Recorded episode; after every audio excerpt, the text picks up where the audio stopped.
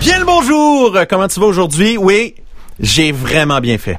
Moi, là, je suis un gars prévoyant. Moi, je vois dans l'avenir. Puis je me suis dit, non, fais pas ça, le P. Non, non, ne fais surtout pas ça. Changer tes pneus d'hiver. Il va y avoir de la neige. Ce qu'on a eu aujourd'hui. Tabarnak! C'est fâchant, quand même. Euh, je m'appelle Pierre-Yves Lepéblet. Je te parle dedans ce micro pour être dedans ton Facebook, dedans ton YouTube, dedans ton Truck Stop Québec en direct, partout en Amérique du Nord, sur la planète entière où ce que l'Internet passe, puis t'as un forfait data qui a de l'allure. Tu peux te gâter. 1-877, le P Radio, 1-877-537-7234. C'est euh, sans frais, c'est gratis. Et euh, je suis en train de valider. Oui, c'est disponible. On peut m'appeler quand tu veux, 24 heures sur 24. Mettons, là. Mettons, je dis ça Mettons, il y, a un propos qui te dérange ou un propos qui te fait réagir de, façon heureuse dans cette émission-là, tu peux nous le dire. Tu peux nous le dire à nous autres, direct. Pas obligé d'écrire en privé à Guy pour dire Guy, je suis d'accord avec toi, toute une gang de communistes. Ou m'écrire moi en privé, je suis pas d'accord comme Guy, c'est pas vrai que c'est toute une gang de communistes. Parce que j'aime ça jaser avec le monde. Tu sais, on n'a pas la vérité. Puis si vous pensez qu'on se prend au sérieux ici, là, on a un maudit problème parce que c'est un show de divertissement pendant le confinement. Puis quand le confinement va être fini, il n'y aura plus de divertissement. Bye bye. Puis je commence à avoir hâte que le confinement finisse parce que c'est lourd faire cette émission-là. C'est pour ça qu'aujourd'hui, j'ai décrété que le vendredi, fuck you! N'en fait plus d'émission. Le vendredi, m'aller me youporner. Hein? Oh, tu sais que je vais aller sur YouPorn. Au lieu de te parler à 2h et quelques de l'après-midi, m'en aller sur YouPorn. Et t'as pas idée. Tu me crois pas? tu me crois pas? Les Kleenex. J'en ai deux boîtes. Deux boîtes. deux boîtes. Puis mettons que j'en ai plus. Ma moue. Et voilà. Et tu juste moi qui trouve que t'as l'air de François Bellefeuille, pas de cheveux quand tu pognes une heure de même? Je suis obligé de vous les présenter parce qu'ils veulent parler. Ils veulent fucking parler. Je, me sens entouré de gens. J'ai une opinion, moi je veux parler. Je veux mon bout d'émission à moi. Hein? Moi, moi, moi, moi, moi, moi, moi, moi, moi. Ça s'appelle le P et ses copains. Compte le nombre de minutes que le P parle par émission. C'est pas très communiste, ça, par exemple. C'est facile à compter parce que ça dépasse pas 5. Puis il y en a trois de ceux-là qui sont là. Fait que, moi, moi, je, moi, je, moi, je, moi, je dis ça comme ça. Mm-hmm. Envoyez-moi de l'amour, là. Euh, T'es en train de m'écouter. Nick Simono, il m'envoie toujours de l'amour. Ben, merci. Merci. J'en ai besoin, besoin d'amour. Euh, j'ai... Euh, j'ai regardé les, les, les Pierre Yvelard de ce monde, les Pascal Lévesque, puis tout ça, qui font des DJ mix, puis tout là, en live sur Facebook. Puis là, j'écoutais ça, puis... Tu sais, puis ouais, là, il y a du feeling. Moi, j'ai la technique. Fait que je me suis installé euh, Virtual DJ hein, Pro. Puis là, le soir, pour le fun, moi, je, je déplogue ça de, la, de, de notre émission, là, de notre euh, podcast. Puis euh, je me mets à mixer dans ma cave. Je l'ai fait juste un soir à date cette semaine. Mais, oh, ça me manquait tellement. Mais je le ferai pas diffuser parce que mes tunes, moi, je les aime. Je suis pas sûr que toi, tu les aimes, mes tunes. Fait que, tu sais, c'est fantastique. Moi, je fais ça dans ma cave, tout seul. Fais pas chier Ben, ça ressemble à quoi ta playlist pour le fun? Ah, les années 90. Avant d'assumer qu'on n'aimera pas ça, là. Années 90, man. Euh. Des ah, extraits. des extraits. Ah, j'en ai pas. On va entendre. Non, j'en ai pas. On peut pas. On peut pas. J'en ai juste pas. Fait que c'est, c'est, c'est, comme ça. C'est faux parce que quand l'émission est finie, ah c'est nous autres qui subit le monsieur DJ. Là. Et voilà. Hier, ça a duré au moins 10 minutes. Il s'est fait plaisir. Combien de tunes tu nous as passé? 30? 1992, 13, 14, 15, 16, 17, 18. Ouais, c'est ça, tu sais. À peu près. En français. En français. Wouh! Wouh! un autre en français, tiens.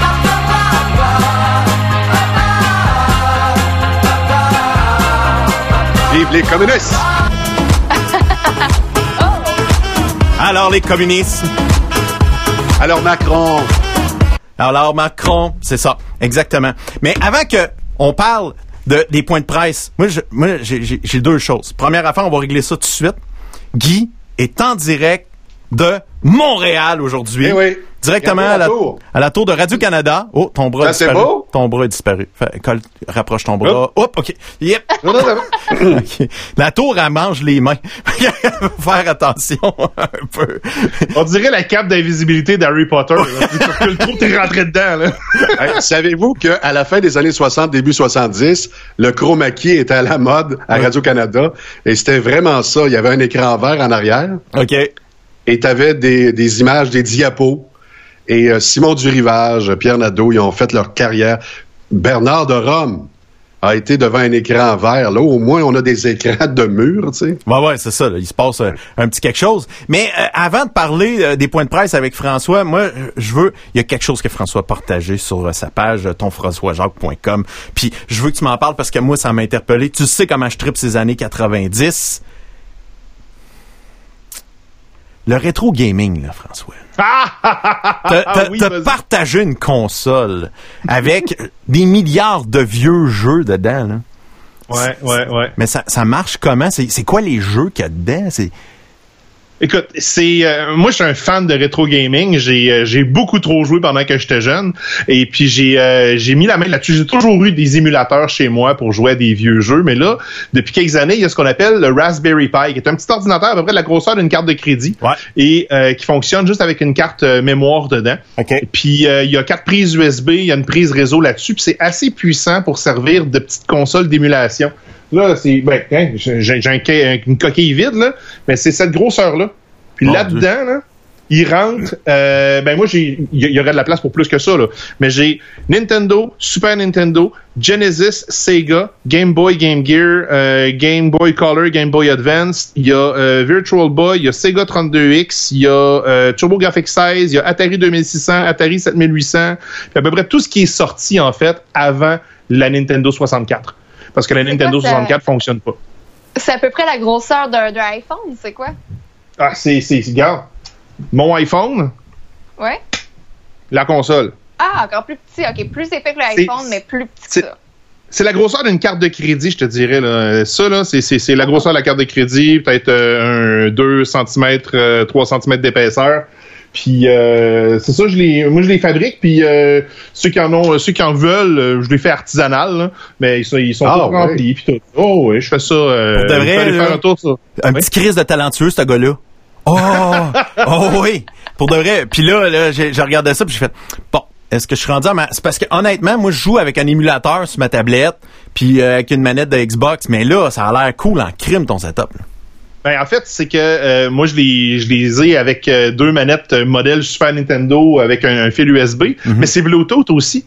Ok. Fait que euh, tu peux brancher à peu près n'importe quelle manette Bluetooth là-dessus. Moi, je joue souvent avec ma, ma, ma manette de PlayStation 3. Puis il y a une, une compagnie qui s'appelle euh, 8-Bit Do qui se spécialise dans les euh, dans les, les, les- les manettes pareil comme le- les originales, mais Bluetooth. Fait que j'ai deux manettes de, euh, de Super Nintendo, le, le japonais, avec les quatre boutons des quatre couleurs différentes. Là. Moi, c'est avec ça que je joue chez nous. Fait que Est-ce je que suis en tu peux Bluetooth répéter, avec mon coiffeur veut savoir, it bit comment?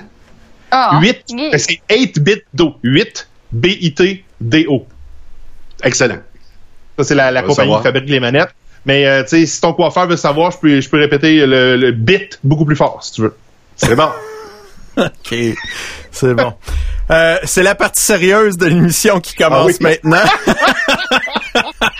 Après avoir parlé de bits, pourquoi pas de shooter un peu d'infos? On va te rentrer l'info comme du monde. Ah! Bien profond. Bien profond. François, les points de presse, tu me résumes ça. Qu'est-ce qui s'est passé de bon aujourd'hui du côté d'Ottawa? Est-ce que ça a brassé ou ça a été très calme? Euh, Il y a des annonces qui ont été faites pour aider encore plus de gens. Euh, il y a eu, euh, on, a, lancé aujourd'hui la prestation canadienne d'urgence pour les étudiants, donc la PCU et pour un total d'environ 9 milliards de dollars budgétés.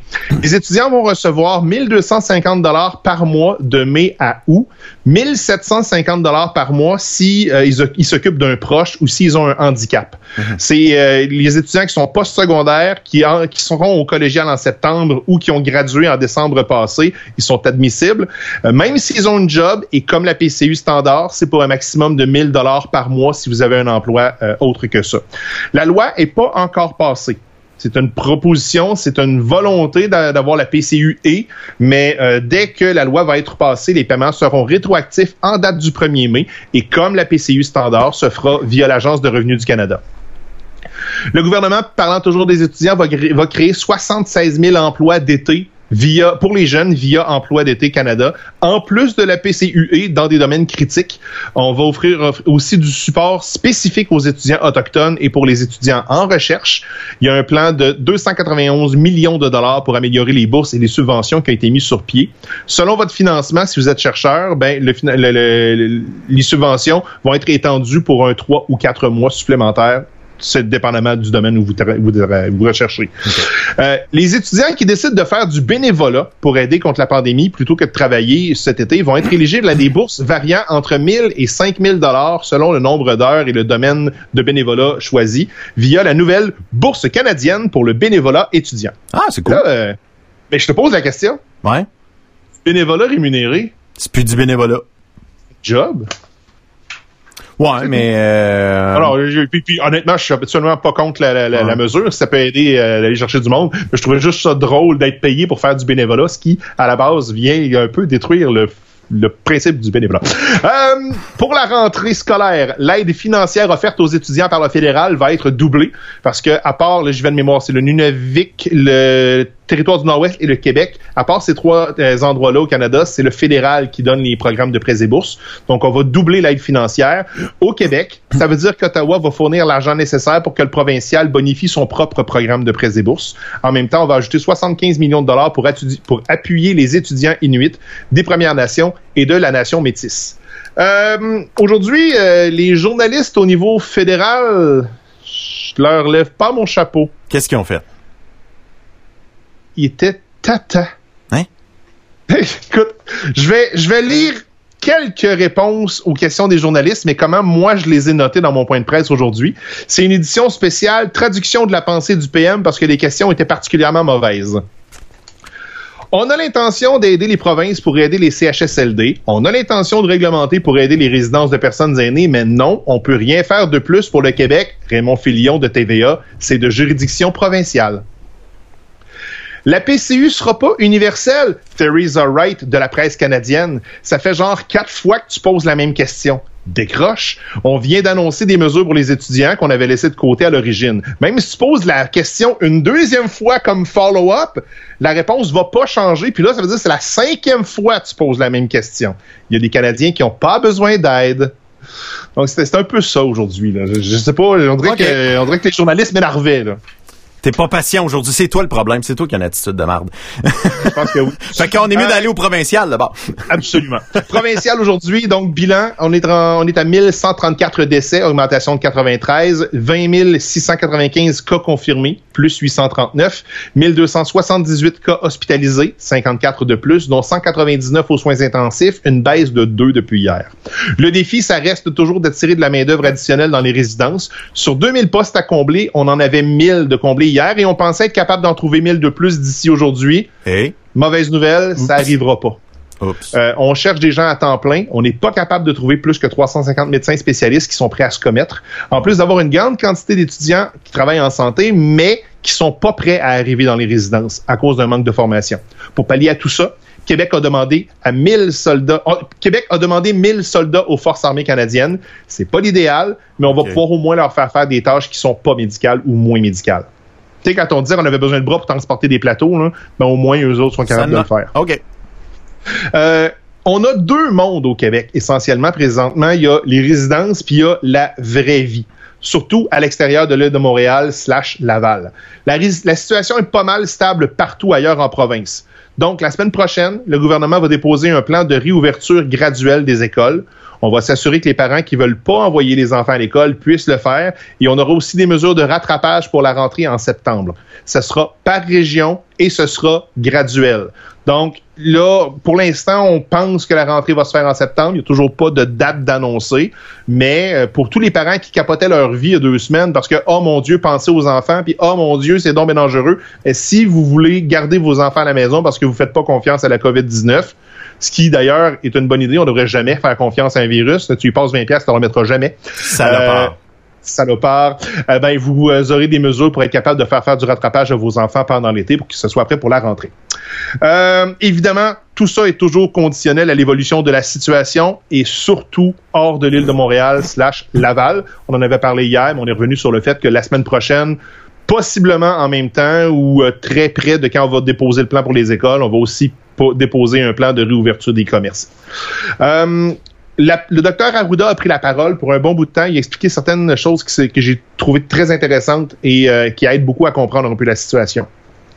Sans minimiser les décès, le Québec est un des endroits au monde où on comptabilise le plus scrupuleusement les cas de COVID-19. Comparer le Québec avec d'autres endroits où on travaille pas de la même façon, c'est comme comparer du bacon et un jacuzzi. Ça n'a pas de rapport. La plupart des pays vont pas compter les décès en dehors des hôpitaux.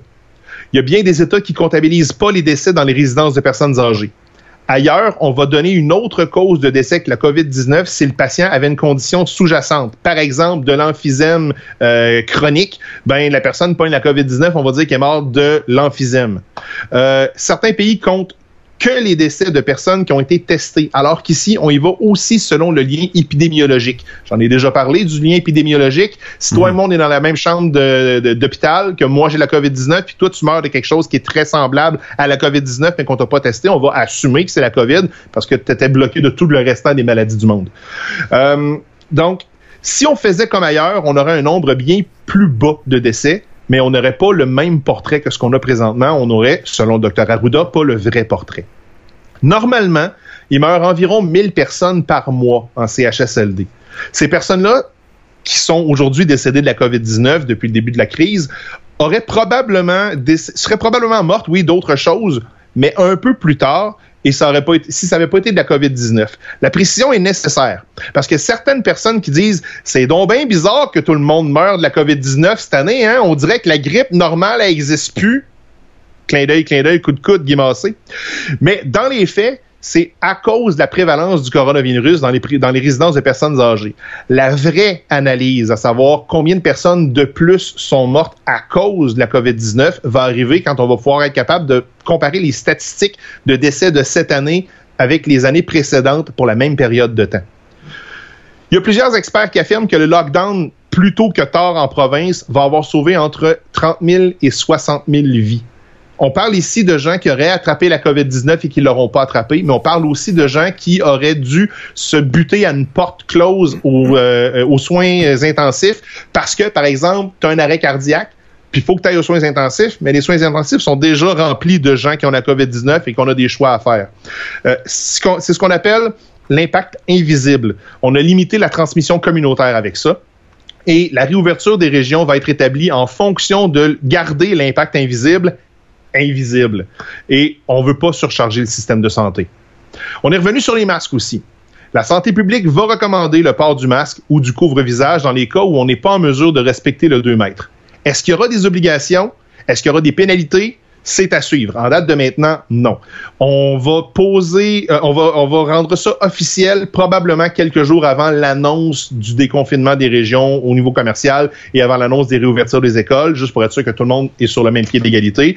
Mais euh, c'est à suivre, mais on répète encore que la mesure va être efficace que si le monde continue de faire tout le reste. Tu te mets un masque, tu laves pas tes mains, eh, just too bad, tu passes à côté du bateau. Euh, voici maintenant la question qui a été, selon moi, la plus euh, critique aujourd'hui. On a demandé, tu sais, M. Legault, euh, c'est bien beau vouloir augmenter les salaires des préposés aux bénéficiaires, mais est-ce que vous pensez que c'est vraiment juste ça qui va faire que la job va, va devenir plus attractive? Et j'ai quand même apprécié la réponse. On le sait que c'est pas le salaire qui va attirer des nouveaux préposés aux bénéficiaires. Mais si on manque de personnel, ça cause une surcharge de travail qui, elle, alourdit la tâche des préposés aux bénéficiaires, qui augmente leur ratio de, de, de, patients versus ce qu'ils auraient dû avoir normalement. Alors, les préposés aux bénéficiaires quittent puis vont laisser leurs ex-collègues avec encore plus de travail. Alors, on pense que d'augmenter les salaires, ça va attirer plus de monde, qui va faire diminuer les ratios, qui vont rendre la job plus attrayante pour attirer plus de monde. Euh, comme l'ont dit les vulgaires machins, c'est comme faire de la poudre pour travailler plus, pour faire plus d'argent, pour faire plus de poudre. Et voilà. c'est complet. Merci beaucoup François, euh, bien apprécié ce, magnifique euh, résumé. Donc euh, moi ce qui, m'a agacé un petit peu, je, te, dirais, c'est quand on, parlait de, ben en, pas, en fait, j'étais en train d'analyser le- l'ouverture des régions va se faire vraiment avant Montréal parce que c'est c'est là que ça se passe, tu sais. Puis surtout oui. quand on regarde des comme ici là, le centre du Québec, moi je suis tanné là de voir Mauricie, centre du Québec là, ça ça ça, là, parce que on a l'air d'avoir 10 000 cas ici, mais dans le fond euh, 17 cas dans Arthabasca, zéro dans l'érable, c'est tranquille en tabarouette ici. Puis quand je vois des nouvelles comme euh, celle-ci qui pop-up, éclosion de la COVID-19 au Costco de Drummondville. Moi, je me dis que là, fermons les, les, les grandes surfaces, puis ouvrons juste les petites boutiques, puis on laissons entrer quelques personnes seulement dans les petites boutiques. Ça va, donner- ça va, ça va être le retour de l'ascenseur. Vu les petites boutiques se plaignaient que les grandes surfaces étaient ouvertes depuis trop longtemps. Donc, poup, on va, on va inverser ça pendant quelques semaines. Moi, j'ai hâte de voir comment ça va se passer, mais tu sais, pis l'autre affaire aussi, c'est que Montréal est beaucoup plus indépendant, entre guillemets, là, Ouais. euh, que, que les régions. Tu sais, euh, je prends, je pense par exemple au, euh, au lac Saint-Jean, mais il y a beaucoup de gens du Saguenay, du lac Saint-Jean qui descendent à Québec pour faire des commissions, qui, qui descendent à Québec pour des, des gros achats. Oui, il y a beaucoup de commerçants locaux là-bas, mais il y en a quand même qui ont besoin de, de, de faire l'aller-retour. Ben, en faisant ça, ça vient donner une chance. Tandis qu'à Montréal, t'as pas tant besoin que ça de sortir de l'île de Montréal. Il y en a qui sortent jamais de leur vie. là. Non, non, il y a du monde qui même pas qu'est-ce qu'il y a de l'eau au bord des ponts. Euh. Puis, c'est une autre affaire aussi. Il y a beaucoup de gens de Montréal qui ont pas connaissance à quel point c'est grand les autres régions. Même moi, moi je viens de Trois-Rivières. Puis quand j'ai déménagé euh, à Alma, euh, la- l'étendue géographique de la région administrative Saguenay-Lac-Saint-Jean, j'en revenais pas à quel point c'était immense par rapport à ce, que je connaissais, à ce que je connaissais de la Mauricie. Fait que je peux très bien comprendre que quelqu'un qui vient de Montréal a de la misère à comprendre à quel point la Mauricie c'est grand, puis qui capote sa vie quand il voit à quel point l'Abitibi ou le Grand Nord c'est immense. Là. Donc c'est sûr que euh, on, y- on, a, on a tendance à dire ben ah, euh, euh, Mauricie c'est du Québec, mais c'est toute la même affaire. Alors que nous qui savons, qui sont originaires ou qui ont déjà habité dans cette région-là, on le sait que euh, Trois-Rivières puis Drummond euh, puis puis euh, Victo, c'est pas partout la même place. là. Oh, no. Non, pas du tout. Non, c'est pour ça, moi j'ai hâte, pour de vrai, j'ai hâte que le CIUS 3S, Mauricie, centre du Québec, ça soit séparé. peut pas prendre des Oui. décisions à Trois-Rivières pour Victo, puis l'inverse non plus. C'est pas non. le même monde. Mais c'est On toute la même région, le P. Non. C'est toute la même région. Non, il y a un pont qui nous sépare. Le fleuve. Tu, tu le disais, le P, vous avez tellement pas de cas comparé à nous, Drummond. J'étais à 45 minutes, euh, ouais, à peu près 45 minutes euh, de Ouais. Victo, puis on a topé le 100 cas de nous ici, là, tandis que vous, vous en avez même pas 20. Tu peux pas comparer ça. Non, ben on les abat, nous autres, dès qu'il y a un cas, paf, on le Ah, vous tue. là. êtes comme la Corée du Nord, C'est ça que j'allais dire. Victo, quand même la dire la Corée du vérité. Nord du Québec. Faut dire la vérité, c'est que dès qu'on a un cas qui est vraiment suspect, on l'envoie à Trois-Rivières. Et je cite ici Yannick Poisson qui l'a dit sur son Facebook. Alors, c'est pour ça que les cas graves, s'il y en avait, mais ça demeure discret, bien sûr, euh, ce serait pas répandu ici à Victoriaville. Alors, c'est pour ça que le chiffre ne gonflera jamais, on se le souhaite. Mais on avait pris les précautions, tu le sais, le P. euh, il y avait euh, donc des chambres qui étaient euh, vraiment précisément euh, accrues pour euh, les cas de COVID. On Ah, avait des chambres encore, COVID. C'est euh, au huitième étage, là. C'est dès qu'il y a un cas qui peut être suspecté. Ils sont tous placés là. Euh, Mm-hmm. Mais à date, là, honnêtement, chaque fois qu'il y avait des cas suspects, sont ils ont tous passé négatif. Ça, finalement, c'était autre chose. C'était la grippe, c'était, c'était. Mais tu sais, des cas qui sont partis d'ici, qui sont allés à, à Trois-Rivières, Mm. il y en a pas vraiment eu. Mais ce qu'il y a de bien de ces tests-là, c'est que c'est comme ça que j'ai su que j'avais une ITS. Alors, au Ah, moins, ça a ah. servi à quelque chose. Ben ouais, c'est ça, une crème et c'est réglé. C'est fantastique. Hey euh, France- François, je te souhaite une bonne fin de journée euh, parce que on va on va aller accueillir notre invité dans les prochaines secondes. Fait que merci beaucoup. On va se reparler du rétro gaming toi puis moi. J'ai le goût de, de te commander une console bientôt. Puis euh, Bon, si le monde veut euh, te, te, te jaser ça, échanger, aller lire tes points de presse, c'est facile. On va sur tonfrançoisjacques.com puis on peut commander aussi une console de rétro gaming là, je crois. Why not peanut? Hein? Allez sur tonfrançoisjacques.com puis euh, cliquez sur euh, message Facebook. Et voilà, c'est pas plus compliqué que ça. Salut! Mon, salut mon chum. Hey, salut François. Salut, bye bye. Yes, euh, bon. On s'est débarrassé de lui enfin. Bon, euh, Il est propre. Je le trouve Hey, je suis propre. pas capable. Guy, avec ton fond d'écran, là, Quoi? t'es ça, Il y a la Non. pizza de Radio-Canada en arrière de la tête. Écoute, C'est le symbole journalistique montréalais par excellence. non, mais La moi, pizza ça, de CBC. mais ça te donne la, la, la crédibilité, man. Là, tu Exact. peux- tout est vrai, tout est. Hey, avant de partir ton bout, on va aller rejoindre euh, Fred, mais avant de rejoindre Fred, Oui. euh, moi je trouve que ça manque d'interlude dans les émissions. Tu sais, à l'époque, oui. euh, à la vieille télé de Radio Canada, à la vieille télé euh, du Canal 10 Montréal, à la, il y, avait des interludes. Ça, c'est quoi ça, Marie-France, des interludes? Ben, c'est comme une façon de passer avec une petite musique à un autre, un autre moment, j'imagine. Ben, ça ressemble à ça. Souvent, on prenait des, des belles images de l'extérieur, puis on mettait une musique douce, puis là, on s'en allait passer à autre chose. Ben, notre ami Luc Cochon nous a préparé une petite interlude euh, ce matin. Euh, on s'appelait, on faisait un test Skype, puis il s'est mis à chanter et c'est devenu l'interlude. Et dans cet interlude, il résume notre émission et nos personnalités dans l'émission. Ça vaut vraiment la peine. Le P, le P.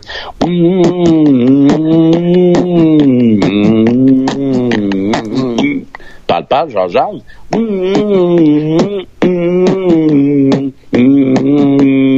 Maman de Guy.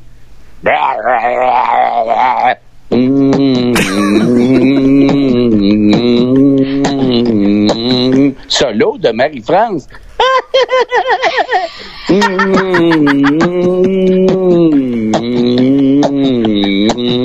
Commentaire de l'EP. Ah, j'ai plus de cheveux! ça. J'ai plus de cheveux!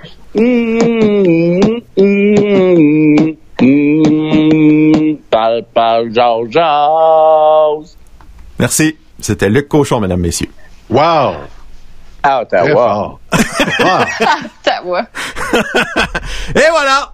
Ben, c'est pas trompé. En plus, tout est vrai dans Non. ce qu'il dit. C'est, c'est un beau résumé. euh, hey, ça, c'est la consécration quand euh, quelqu'un de Montréal, OK, ne renie pas ses amis de Victoriaville et fait ça, moi, je dis bravo. C'est vrai. Faut lui dire bravo. Hey! Guy! On part ton démo pour Radio X!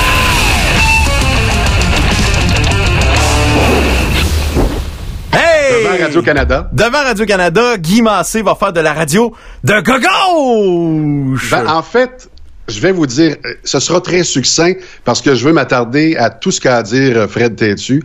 Vous allez voir et entendre que Fred Têtu, euh, il y a beaucoup de choses à dire sur la gauche, le communisme. Alors moi, je suis quand même devant euh, la pizza de Radio-Canada. Alors, moi, ce que je peux dire, en gros, là, si je fais un éditorial, c'est que les moments que nous vivons présentement sont des moments qu'on ne vivra pas avant quelques années. C'est-à-dire prendre du temps pour soi, faire de la réflexion, de l'introspection, dépenser moins d'essence. Hey, on a quand même réussi, là, vous et moi, à faire en sorte que le baril de pétrole canadien vaut plus rien. Ben non. Pour ça, je te dis bravo, Radio-Canadien. Oui, tu as réussi.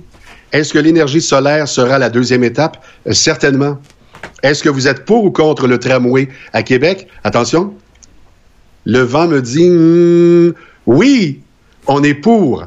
Parce que de plus en plus de gens pourront se masser dans le tramway et retrouver ici un effet sociétal qu'on avait perdu depuis quelques semaines, la proximité. Parce qu'un jour, le soleil, et oui, l'arc-en-ciel va se redorer. C'était mon moment radio-canadien.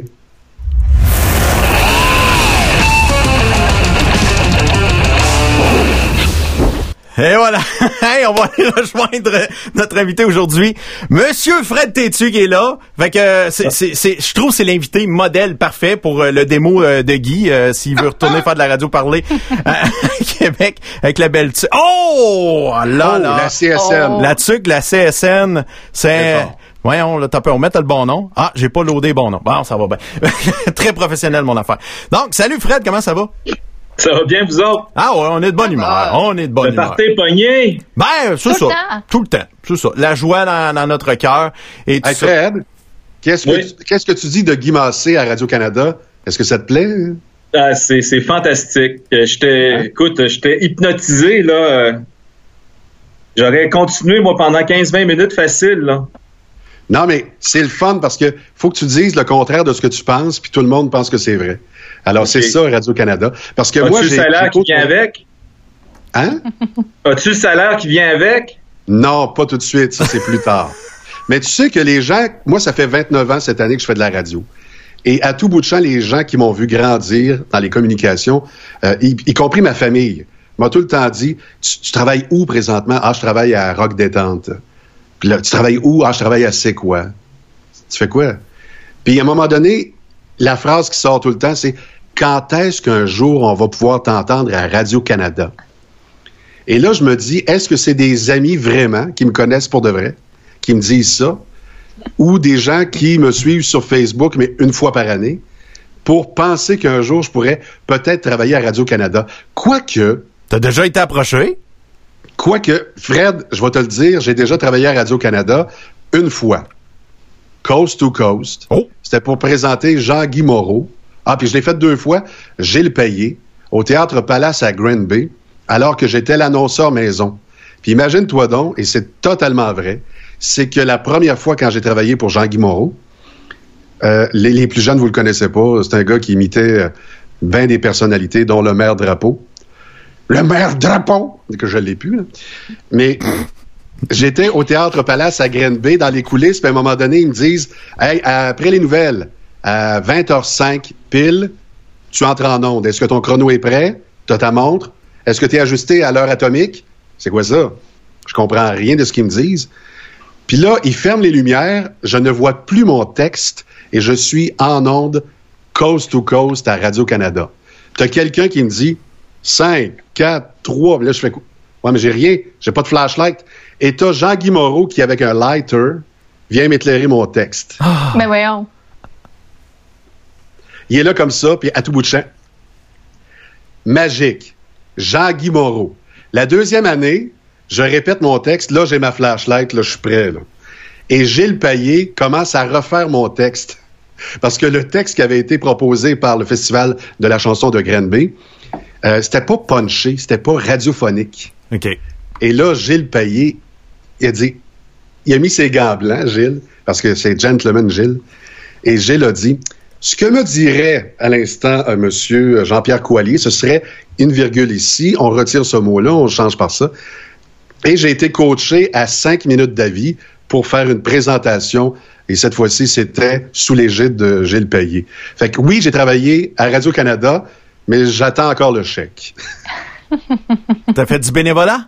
J'ai fait du bénévolat, pas comme les jeunes qui vont recevoir un chèque, là, Non, quand même. avec ce que nous disait François-Jacques tantôt. Je peux-tu vous présenter mon chum? euh, Ben, j'aimerais, j'aimerais ça. mais Ben je- oui. on veut, on veut connaître Fred parce que il est- je pense que c'est un personnage connu euh, dans les médias euh, de, de Québec, mais nous, on est Exact. mondial. Fait que, tu sais, à un moment donné. Alors, je l'ai un petit peu euh, briefé, c'est-à-dire que à chaque fois qu'on fait un peu d'opinion, puis que c'est de droite économique, c'est nécessairement de la radio poubelle. Ah, Alors, on s'attend aux commentaires, là, puis il le sait, il est prévenu, parce que je sais que tu as beaucoup d'amis, le P, qui sont dans la région de Montréal, puis dès qu'ils entendent euh, Radio X, FM 93, André Arthur, Filion, Moret, là, ils commencent à shaker de même, puis ils s'en vont sur le site de Radio Poubelle, puis ils disent, voulez-vous débouquer vos campagnes publicitaires? Donc, il est déjà prévenu. Alors, Fred est professeur. ouais. Fred est un homme qui est en année sabbatique. Il a choisi son année. Ben ouais. Et euh, Fred euh, est aussi chroniqueur à Radio X. Et c'est là qu'on s'est connus parce qu'il avait sa propre émission avant la mienne. Moi, j'animais Légende du rock. Ouais. Et lui, il avait son monde, le monde de Fred Tintu, Ah! où on a eu énormément de plaisir. Oui, ça a été le fun. Vraiment, on a tripé. Puis on rentrait là, euh, sérieusement, ils nous auraient pas payé ou on aurait payé pour aller travailler. C'est vrai, on a eu du fun. C'est Réellement. quasiment ça, remarque, là. C'est-à-dire qu'on n'était pas payé comme à Radio-Canada. Non, non, mais c'était le fun. Ça a été un grand plaisir. Je suis bien content. Je suis content de l'avoir fait. Je suis content aussi de l'avoir fait en partie avec toi, Guy. C'était toujours un plaisir. Fait que t'avais eu Guy comme collaborateur? Non, ben, c'est parce qu'il faisait l'émission après moi, puis Ah. on faisait le pont. Moi, j'avais ma nouvelle Guy Massé. À un moment donné, il s'est plaint en ondes. Ça, ça parle tout le temps de sexe puis de drogue. C'est parce que je l'avais pas briefé que c'est parce qu'il faisait les légendes du rock. Puis moi, j'avais en tête Ah. sex, rock and rock and roll. Sex, drug and rock and roll. Hmm? C'est ça, là. Bon, rock and roll, c'est moi, là, ça c'est sûr, mais sexe, drogue, euh, on pourrait nommer du monde, mais on serait poursuivi. Alors, je veux juste te dire que Fred, lui, il y a quelques semaines, a décidé de partir en voyage, de se stationner en Turquie. Sauf Mhm. qu'il y a eu un retour précipité. Tu l'as même raconté en ondes. Ça a été très ardu un peu plus, puis tu revenais pas, là. Holy Alors, shit. en gros, qu'est-ce qui s'est passé? Ben, c'est un voyage que j'ai préparé euh, pendant huit mois. Euh, J'allais passer quatre mois en Turquie pour euh, faire du, euh, du repérage pour toutes sortes de projets que j'ai. Et euh, je suis parti le 8 mars. Alors, si vous faites euh, un, un historique des, des, des, des événements en lien avec la COVID-19, vous allez découvrir que le 8 mars, fin utile, c'est la dernière journée de normalité. Ouais, Donc, je ouais. suis parti. Je suis parti le 8 mars. euh, on- la COVID-19, c'était ailleurs, c'était pas au Québec. Euh, c'était une grippe. euh, on n'avait pas à s'inquiéter de ça. Et quand on va en Europe, parce que je, je, je passais d'abord par Paris en transit, on arrive le lendemain, le 9. Alors là, on apprenait que l'Italie avait mis en lockdown. C'était le premier lockdown en Europe, le nord de l'Italie. Et par le temps que je suis arrivé euh, à ma première destination, je passais ma première semaine, c'est sur l'île de Rhodes, en Grèce. Quand je suis arrivé là le 9 au soir à 11 heures, euh, j'ai appris qu'on venait de mettre l'Italie au complet en lockdown. Et là, ben évidemment, j'ai tout de suite compris qu'il y avait quelque chose qui se passait. Le lendemain, le mardi, qui était ma première journée complète, euh, c'est la France qui est tombée en lockdown. Le mercredi, où là, je commençais à peine à me remettre du décalage horaire, c'est Donald Trump qui a annoncé la fermeture des espaces aériens avec l'Europe. Alors, c'était le bordel, là. C'était déjà le bordel. Holy shit, mais là, t'as pas, là, comment t'as fait pour, euh, euh, un, tu recevais ces informations-là, est-ce que t'avais des contacts avec des gens au Québec pour te dire, hey man, euh, je sais pas ce qui se passe, euh, tu devrais commencer à penser à intervenir, ou ça a été vraiment euh, les autorités qui ont fait, OK, là, Oh non, ma mère, déjà le mardi, a dit tu serais mieux de revenir pendant que tu es encore capable. Le problème, c'est que cette, cette semaine-là, qui était ma première semaine, et ça allait très vite et on savait pas quelles seraient les prochaines étapes, mais les billets d'avion ont disparu cette semaine-là. Moi, mon billet de retour, je l'ai encore d'ailleurs le 29, jan- le 29 juin. Il n'a pas encore été annulé par Air Transat. Euh, donc, j'avais pas de billet de retour à court terme. Puis là, cette semaine-là, euh, tous les gens se sont jetés sur les billets d'avion. Il n'y en avait pas. La semaine d'après, c'était des prix de fou. Là, j'ai traversé, euh, comme prévu, mon premier samedi, donc samedi le 14, j'ai traversé en Turquie, ce qui était ma destination. Puis de toute façon, euh, les États-Unis avaient gardé leur lien aérien ouvert avec la Turquie. Ils avaient fermé avec l'Europe, mais ils avaient gardé ouvert avec la Turquie, qui était à peu près pas touchée par la COVID-19 à ce moment-là. Donc, euh, j'avais un endroit pour trois semaines. euh, L'espace aérien est encore ouvert. Je suis allé. Là, ma deuxième semaine, les billets, ben écoute, euh, le lundi, c'était 3000 dollars. Le mardi, c'était rendu à 4000. Le mercredi, c'était à 5. Le vendredi, euh, on m'a offert un billet à 12 000 dollars Aïe, Mais voyons donc. sur Ethiopian Airlines. Je passais par, ça passait par le Bahreïn Ben, voyons. euh, à Abu Dhabi. Euh, là, je, je capotais. Puis là, on commençait à parler dans les nouvelles que euh, ça pourrait prendre 12 à 18 mois avant que les choses euh, redeviennent un peu comme avant. Je me souviens avoir eu la conversation avec ma conjointe qui était pas avec moi. J'ai dit, écoute, ça se peut que tu sois pogné ici pour 18 mois, moi, là. Et heureusement, la- au début de la troisième semaine, en fait, c'était ma deuxième fin de semaine là-bas, les billets ont commencé à réapparaître à des prix corrects, un peu plus chers que euh, au- pour revenir de Turquie à peu près 1000 dollars à les 5. Bon, c'est peut-être le double de l'habitude, mais on comprendra que c'est pas c'est pas 5000 dollars, c'est pas euh, 8000. Euh, rendu là, c'était un, un itinéraire assez farfelu. Là, moi, j'étais dans une petite ville dans le sud. Euh, fallait que je, que je me rende à l'aéroport qui était à une heure de route. De là, prendre un avion pour aller à Istanbul. D'Istanbul, je suis allé à Bucarest. En fait, j'avais le choix entre Moscou et Bucarest. J'ai choisi Bucarest parce qu'ils sont dans l'Union européenne. Euh, Bucarest, Bruxelles, Bruxelles, Montréal, Montréal, Québec. Ça m'a pris 72 heures. Hein? Euh, et à chaque et à chaque avion, je savais pas si la- le prochain allait décoller. Là. Quand j'arrivais à l'aéroport, ça, ça allait tellement vite. Pour vous donner euh, une idée, si j'avais pris Moscou plutôt que Bucarest, euh, j'aurais passé sur un des derniers avions à Moscou parce que le jour où je serais passé, à minuit, l'espace aérien, tous les espaces aériens euh, avec la Russie, la Russie les fermait. Quand je suis arrivé le, le vendredi soir à Bruxelles, on a annoncé que mon vol du lendemain, qui était sur Air Canada, un vol quotidien Bruxelles-Montréal, ils ont annoncé le soir que le lendemain, c'était le dernier.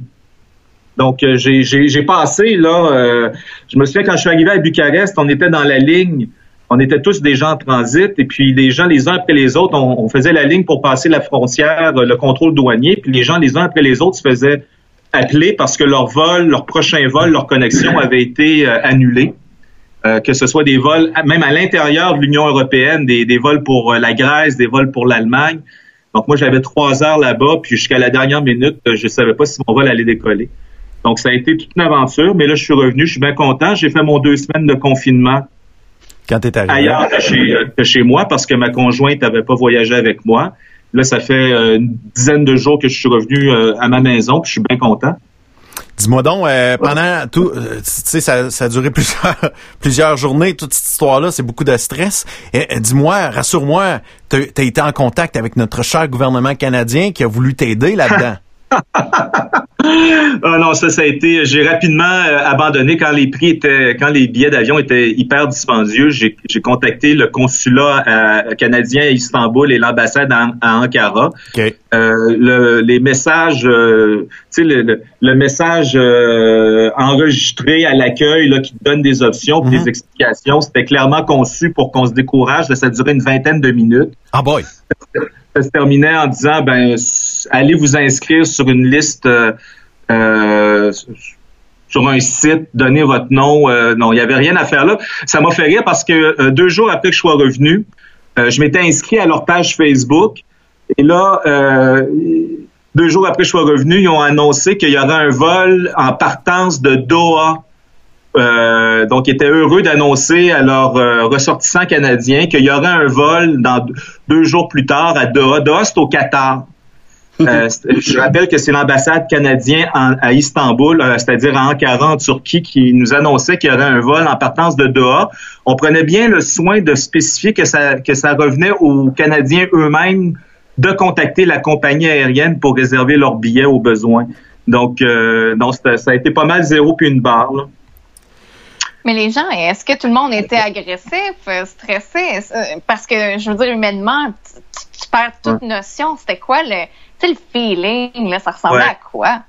Ben, je l'ai pas mal vécu d'abord parce que je sais pas c'est quoi ton nom en passant, mais euh, Marie-France. Marie-France. Marie-France. Bon, Marie-France. Euh, entre autres, j'ai passé la nuit, euh, j'avais 17 heures de transit à faire à l'aéroport de Bruxelles, puis les hôtels étant fermés, euh, ils nous ont organisé des camp. J'ai passé la nuit là avec d'autres gens qui étaient euh, dans une situation similaire. Et au contraire, euh, les gens étaient plutôt abattus. Il y avait un sentiment de fatalité. Tout le monde euh, était en attente. Tout le monde était dans la même situation que moi, à savoir est-ce que mon vol ou non décollera demain? Euh, il y a le, le cas extrême que j'ai rencontré. On, on se remet dans le contexte. J'étais là de la nuit du 27 au 28 mars. Il y a un, type qui était là, un Français qui habite à Cuba, qui était là depuis le 7 mars à l'aéroport et qui attendait euh, désespérément un vol qui pourrait le ramener chez lui parce que là, son chez soi, c'était à Cuba. Il y a possédait deux maisons là-bas. Il opère un, un truc touristique. Il n'y a plus de, de, de pied à terre permanent euh, en Europe. Il était venu visiter de la famille, mais là, euh, alors ça faisait trois semaines qu'il était là à l'aéroport à attendre son vol. C'est assez euh, incroyable. Donc, les gens étaient pas du tout agressifs, les gens étaient plutôt abattus, euh, oui stressés, mais avec un sens de fatalité euh, où on ne sait pas ce qui nous pend au bout du nez. Donc, à un moment donné, tu, sais que ça sert à rien de t'énerver parce que c'est au-delà de tout ce que tu peux faire. T'es, t'es, t'en es, t'es dépendant des événements, t'es dépendant de forces qui te dépassent complètement. Donc, tu te croises les doigts, puis tu fais ton possible pour, euh, pour garder ton cadre, finalement. Mais vas-tu voyager plus tard? Quand tu viens un appart Ah, de oui, même, oui. euh, ouais, ouais, tu vas quand même, toi? Oh, ouais. Prochaine étape. Bon, oui, regardez, c'est la COVID-19, là, euh, c'est pire qu'une mauvaise grippe, mais c'est pas beaucoup pire qu'une mauvaise grippe. Mis à part le fait que ça se répand de façon beaucoup plus fulgurante par la, la contagiosité de gens qui sont asymptomatiques. Donc, c'est un, virus qui est très habile pour se répandre rapidement. Mais une fois, cela dit, on va arriver à, à des taux de mortalité d'à peu près 3 à 4 fois la grippe. Donc, Marie-France, j'ai une mauvaise nouvelle pour toi aussi. On, on va, on, on va finir par mourir de quelque chose. Là. Moi, Mais- moi, je, m'en- je, je m'empêcherai pas à de. cause de la COVID. Pas à cause de la COVID que tu aurais pu pas vouloir revoyager, mais je me mets à ta place, devoir do- dormir ou à la place du français pendant trois semaines à l'aéroport. Je Ah, dire, ouais, ouais. mentalement, de vivre ça, je suis convaincue qu'il y en a plusieurs qui voudront plus jamais prendre l'avion, pas à cause Oui. de la COVID, mais à cause du sentiment puis de, de cette situation-là. Ben, tu, vois, je, je, ce qui me revient en tête, j'ai fait un très gros accident de vélo quand, quand j'avais 18 ans, puis justement, je me suis forcé à refaire du vélo très rapidement quand je suis sorti de l'hôpital pour pas rester traumatisé avec ma crainte. euh, donc, je te dirais que moi, je vais avoir le réflexe, au contraire, de voyager le plus rapidement possible. Euh, parce qu'effectivement, il y, a des- il y a y a des gens qui, euh, qui vont être figés. Je pense que il y a un, un effet d'optique grossissant dans les médias. C'est sûr qu'avec toutes les mesures qui sont prises présentement pour des raisons qui se comprennent, euh, ça peut facilement causer une perception à l'effet que c'est beaucoup plus grave et virulent que ça l'est pour de vrai. Si j'avais 78 ou 88 ans, j'aurais un discours un peu différent, c'est-à-dire que je ferais comme ma mère qui a 77 ans puis qui, qui est dans des mesures de confinement euh, volontaires et qui vont durer là, pour un, un bon bout de temps. Mais euh, en tant que personne euh, qui, qui est en santé, qui est relativement jeune encore, là, en en 2020 à 53 ans, je viens de fêter mon anniversaire. On se considère pas vieux encore. Hein? Merci, c'était Mais euh, non, moi je m'empêcherai pas de vivre pour ça. Ceci dit, je fais pas le câble. Je respecte le par solidarité sociale, je respecte les règles, même si je les critique. Là, je trouve qu'on est allé un peu trop loin. Je pense qu'on devrait pouvoir recevoir des gens pour euh, euh, faire des réunions de famille puis des réunions d'amis à la maison. Euh, je trouve qu'il y a quelque chose d'inhumain dans le fait de dire aux gens, vous restez chez vous, puis vous voyez personne qui n'a pas la même adresse civique que vous. Là, euh, je pense pas que c'est tenable à très long terme et c'est très dommageable même pour la santé. Euh, vous parlerez à des gens, si vous recevez des médecins qui ils vont vous confirmer là, le système immunitaire, la force de notre système immu- immunitaire dépend de plusieurs facteurs, mais entre autres le fait qu'on soit heureux, le fait qu'on soit actif, le fait que on, on, on, on bouge. On a une vie sociale. Mm. On a une vie sociale parce que ça fait partie de ça. Nous, on est des animaux sociaux. Euh, donc, à, quel, à quelque part, va falloir reprendre une vie. Ça sera pas pareil. Je comprends que quand on va au magasin, on, on garde deux mètres, mais euh, d'autre part, on parle d'immunité collective. Encore, encore aujourd'hui, le docteur Arruda en parlait de l'éventualité qu'on ait une, une immunité collective. Mais pour acquérir une immunité colle- collective, il faut qu'on brasse le virus entre nous autres. Là. Euh, en- en- avec des mesures de confinement étanches comme celles qu'on a en ce moment, on n'est pas en train de s'immuniser collectivement. Et euh, oui, il faut aplanir la courbe. Encore faut-il qu'il y en ait une à aplanir.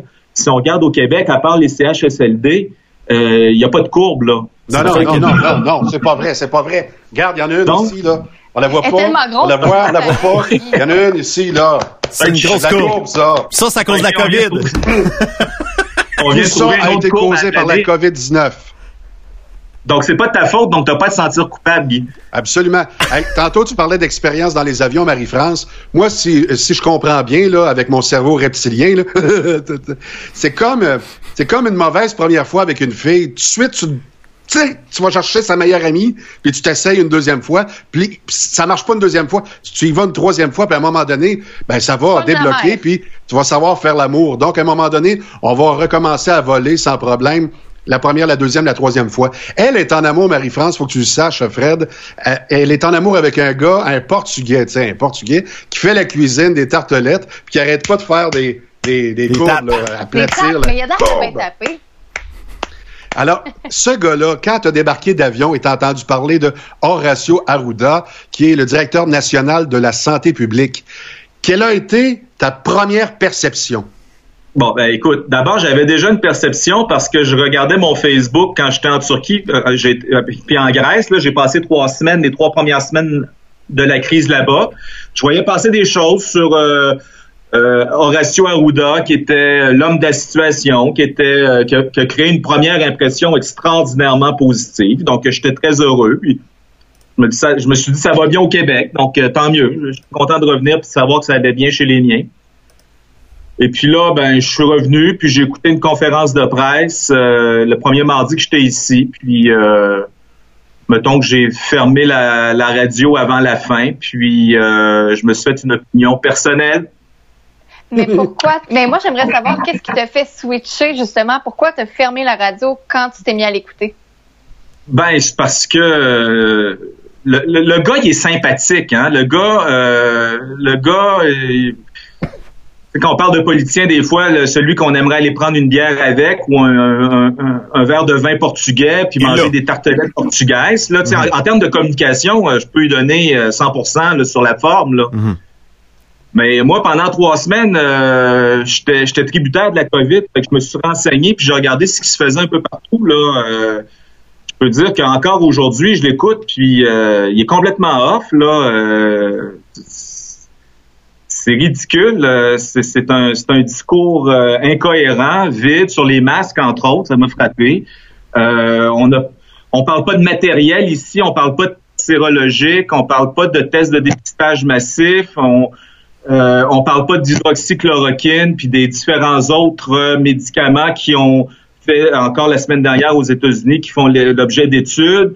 On a euh, saisi au Québec il y a deux semaines les stocks d'hydroxychloroquine, ce qui fait en sorte que les gens qui l'utilisent pour l'arthrite, par exemple, ne peuvent pas faire renouveler leur euh, Prescription.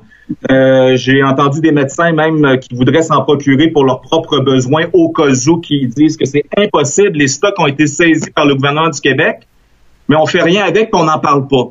Donc, euh, il y, a- un manque total de transparence. On l'a vu il, y a, deux semaines et demie quand il s'agissait de, dévoiler les courbes, justement, puis le nombre de gens infectés, le nombre de mortalités. Le Québec, euh, si ça n'avait été que du Québec et c'est Arruda qui en était le porte-parole de cette position-là, il voulait pas donner les chiffres parce qu'en Ontario, puis en Alberta, puis en Colombie-Britannique, on les a sortis. Ce que je comprends, c'est que la population québécoise aime se faire materner, donc se faire cacher des choses par une figure parentale, une figure paternelle perçue comme rassurante. On se dit, bon, ben, c'est pour notre bien. S'il veut pas nous dire les chiffres, ça doit être parce que c'est mieux pour nous de pas les savoir. C'est la perception que j'ai de la population québécoise. Au-delà de la perception de, de- du docteur Arruda, je dirais que j'ai une perception euh, du peuple québécois dans sa perception par rapport au docteur Arruda. Euh, Mais Fred, que- Fred, euh, Fred Tétu, euh, pour ceux qui nous écoutent à la radio, on parle avec Fred. Arrête-moi hein, quand, quand je parle demain. Non, il n'y a pas de trouble. Non, c'est juste que j'ai- une question. Les, ils en ont sorti des chiffres finalement. Ouais. Puis ils ont sorti quelques scénarios, le très positif et le très catastrophique. Et là, ce qu'on a vu hier, quand on regarde les cours, euh, la- la- la- la- le- les, les, les cas en ce moment, les décès puis tout ça, ça n'a rien à voir avec le positif puis le catastrophique. On est dans une autre affaire. Donc, ça a servi à quoi de sortir des chiffres? Ça a fait plaisir à qui? Mhm. De toute façon, le, le- il y a- je vais paraître euh, aller dans un sens contraire de ce que de- de- du sens où j'allais. Ouais, ouais. Euh, Il y a des gens qui s'énervent là parce qu'il y a plus de cas trouvés au Québec, qu'il y a plus de décès en proportion par rapport, par exemple, ailleurs au Canada. Mhm. Si on regarde ça froidement, là, le- le- on revient à la tape ses mains. L'idée, c'est de ralentir la courbe. L'idée, là, c'est qu'il va y avoir... c'est quasiment, là... Je pense qu'on s'en sortira pas. Je pourrais expliquer plus en détail après, mais il va y avoir un, un pour- un pourcentage de la population qui va l'attraper à un moment donné. L'idée, c'est qu'il faut pas l'attraper tout en même temps pour pas que le système de santé soit débordé. C'est ça. Ceci dit, c'est pas tous les endroits qui font la, même quantité de tests. Il y a des endroits où on en fait de, manière très systématique. Il y a d'autres endroits où on en fait beaucoup moins. Euh, il y a des, on compte pas les morts de la même façon. Euh, euh, donc, pour moi, le seul paramètre important en ce moment, c'est est-ce que notre système de santé est débordé? Est-ce qu'on est obligé de laisser aller des gens pour en sauver d'autres? Ou est-ce que notre système de santé est capable de gérer la, quantité de gens hospitalisés? Puis, indique, ça c'est la bonne nouvelle, que le système de santé québécois, à date, tient très bien le coup parce qu'il y a très peu de cas, indépendamment des, des, des- des comparaisons qu'on fait avec l'Ontario ou l'Alberta.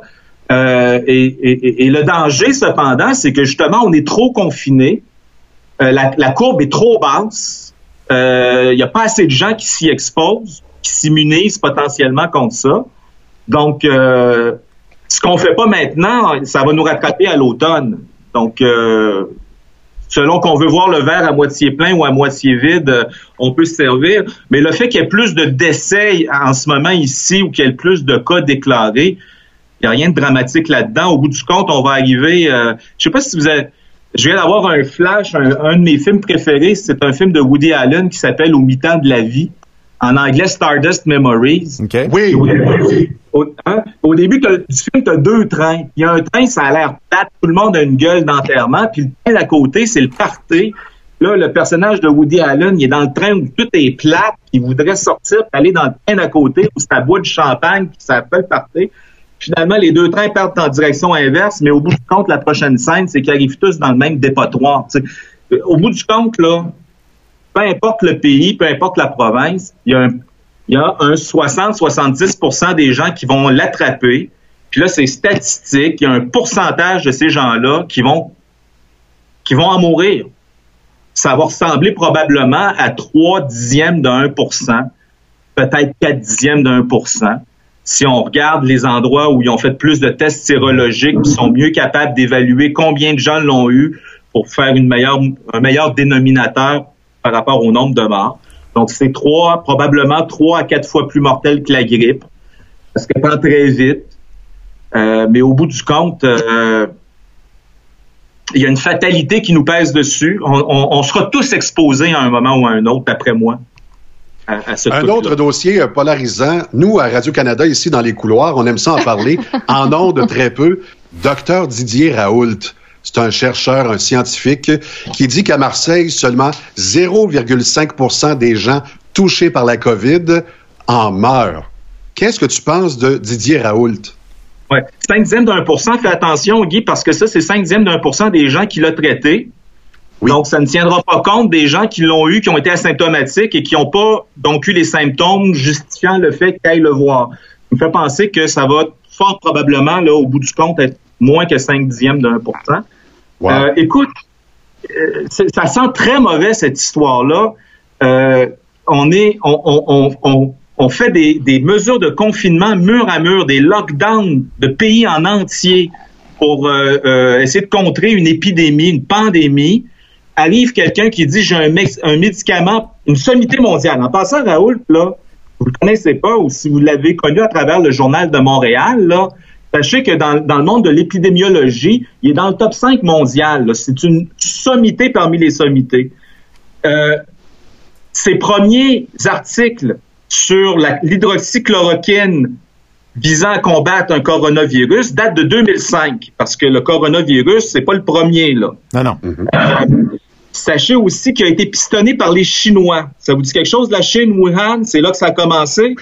C'est des, vu que c'est une sommité mondiale. Arrête, tu, tu comptes des menteries, ils ont, pas- ils ont pas avoué. Ça vient pas de là, man. Arrête, là. Ils ont dit que c'est pas vrai. Non, non, mais là, tu confonds l'origine ultime du euh, virus Ouais. versus là où ça a frappé. Ça a frappé fort en premier en Chine, ça, c'est pas un complot, là. Non. Euh, donc, puisque c'est une sommité mondiale, il est branché avec des épidémiologistes de partout dans le monde. C'est des, épidé- des épidémiologistes chinois ou des, épi- des épidémiologues Comment on dit ça, Guy, t'es bon en français? Euh, Tu l'avais? Hein? C'est juste. épidémiologiste? Bon. Alors, euh, c'est des collègues de Chine qui lui ont dit, re- euh, on parle du début février, ils ont dit, regarde la chloroquine, on l'a essayé ici, ça a donné des résultats, c'est prometteur. Lui a additionné euh, un, un antibactérien, l'azithromycine. Aux États-Unis, on parle plutôt du Zitromax. Je ne sais pas si c'est le même, mais qu'il y a des noms différents, le même antibiotique. Et là, il nous dit, ça donne des effets, faut le prendre tôt dans tôt dans l'apparition des symptômes. Ça, et ça a des effets très rapides, très marqués. Les gens, en 4, 5, 6 jours, parfois Mhm. en moins de 12 heures, il y a une, une, ba- une baisse de la charge virale, une baisse des symptômes qui fait en sorte que même avant d'être guéri, il cesse d'être contagieux. Et là, il y a une levée de boucliers hein, de hauts fonctionnaires, de bureaucrates de- du, de- du haut de la pyramide de la machine, dont en fouillant un peu, on se rend compte qu'ils ont toutes sortes de liens avec l'industrie pharmaceutique, qui disent attention, là, il a publié une étude, mais il n'y a pas de groupe contrôle à l'aveugle. Alors, son groupe contrôle, lui, peut très bien répondre, et il le fait d'ailleurs. Regardez ce qui se passe dans les endroits où on n'utilise pas l'hydroxychloroquine. Allez voir à Bergame, dans le nord de l'Italie. Allez voir à Madrid, en Espagne. Allez voir à Paris. On pourrait ajouter maintenant, allez voir à New York, là où on n'utilise pas mon protocole. Regardez ce qui se passe. Comparez ça à ce qui se passe ici. Vous l'avez, votre groupe contrôle. Mais, Son mais- groupe mais- témoin est planétaire.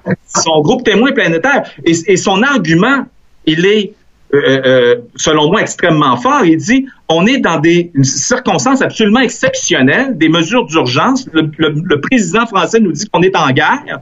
Alors, on n'a pas le temps de faire, de suivre les procédures habituelles qui font en sorte qu'un traitement peut prendre des mois et même des années à être validé Ah, ça, par c'est pas scientifique. Ah, non, non, non. Faut respecter le protocole scientifique, sinon, Oui. ça, c'est les médecins, les chirurgiens qui font ça, qui passent à l'acte. Un scientifique, ça y prend au moins 12, 13, 14 mois. Oui.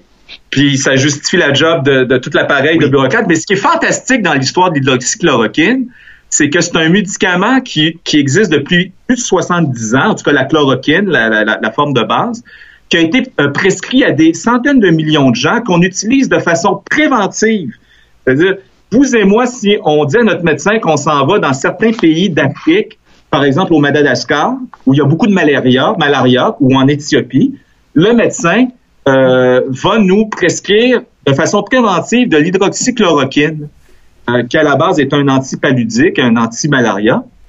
Mais là, et, et- et- et c'est que ces effets secondaires sont ultra connus et à part pour les cardiaques, sont très secondaires, très banals et très souvent inexistants, mais subitement, quand, le, quand le docteur Raoult est arrivé avec son protocole et a dit ça fonctionne, là, on a trouvé dans les médias, la, grande presse internationale, les médias officiels, des, euh, des avertissements contre ce médicament euh, louche et dangereux qu'il fallait faire attention, puis qu'il y avait un gars au Texas qui est mort parce qu'il a bu du liquide pour laver les aquariums euh, parce qu'il avait vu qu'il y avait de la chloroquine là-dedans, puis il a cherché à s'immuniser. Et cette nouvelle-là a roulé autant dans nos médias que, l'information juste sur ce que le docteur Raoult faisait. Donc, on a, je pense qu'on a affaire à euh, une entreprise de désinformation. Il y, a, il y a- il y a toutes sortes d'intérêts là-dedans. Il y a des égaux. Le monde médical, si vous connaissez des gens dans le monde médical, ils, vous- ils vous ont informé euh, qu'il y a énormément d'égaux dans ces mondes-là. On- euh, il y a énormément de rivalités. Il y a des intérêts financiers énormes aussi au niveau pharmaceutique. Mais écoutez, comment peut-on ne pas, comment pourrait-on ne pas souhaiter que ça marche son affaire? Ah, c'est un rêve, mais c'est c'est juste moi là, moi je fais partie de ceux qui est pas pressé. Puis je vais je vais t'expliquer, je ne crois pas à la pilule miracle qui sort de nulle part. Mais c'est vrai, si c'est un médicament qui a été euh, approuvé, qui existe depuis 70 ans, qui a pas beaucoup de risques, qu'on puisse permettre certains médecins de le prescrire, moi j'ai pas de trouble là-dedans. Mais Voilà. c'est faux. Moi, j'ai de la misère quand on sort avec la pancarte, par exemple, dans les médias, puis on, on, on arriverait à TVA, puis Pierre Bruno, ah, ce soir, la chloroquine est la solution miracle. Là, c'est Mais là là, le tu mets le mot miracle. Tu mets le mot miracle. Mm. Va voir les vidéos, les entrevues du docteur Raoult. Lui, il dit C'est un gars ça. hyper posé. Le gars est super sobre. Le gars est, est super euh, euh, méthodique. Il a un discours de scientifique. Euh, il- c'est pas un gars baguette en l'air qui vous dit Hey, regardez-moi, j'ai trouvé le miracle. Il dit Regardez, voici ce qu'on fait à Marseille, voici nos chiffres. Si ça Voilà. vous intéresse, allez-y. Puis euh, Voilà. En Ben, passant moi, au je suis- Nouveau-Brunswick, au Nouveau-Brunswick, ils ont annoncé il y a un mois Voilà. qu'il permettait l'utilisation. Le, le ministère de la Santé Ah, dis oui. néo-brunswickien euh, a approuvé, a donné son aval. Euh, Avez-vous vu combien il y a de morts en ce moment au Nouveau-Brunswick? Aucun, zéro. La Zéro. courbe là-bas, c'est une crêpe. Mais, là, au, mais au départ, ça, ça ressemblait à quoi euh, les cas, quand, le, le- le taux de pénétration de, de la maladie, euh, ça avait l'air de quoi À? Marseille? Non, non, Marseille. au Nouveau-Brunswick. Je sais pas, mais Marseille, un- c'était un, un des premiers hotspots de la, de la- de la pandémie en France. C'est la deuxième plus grande ville de France, Ouais. parce que c'est au-dessus de 4 millions d'habitants, et c'est un des premiers endroits qui a été touché fortement. OK. Et euh, lui, euh, il est rendu, je pense, à 5 morts, euh, et je pense qu'ils ont tous 80 ans et plus. Là.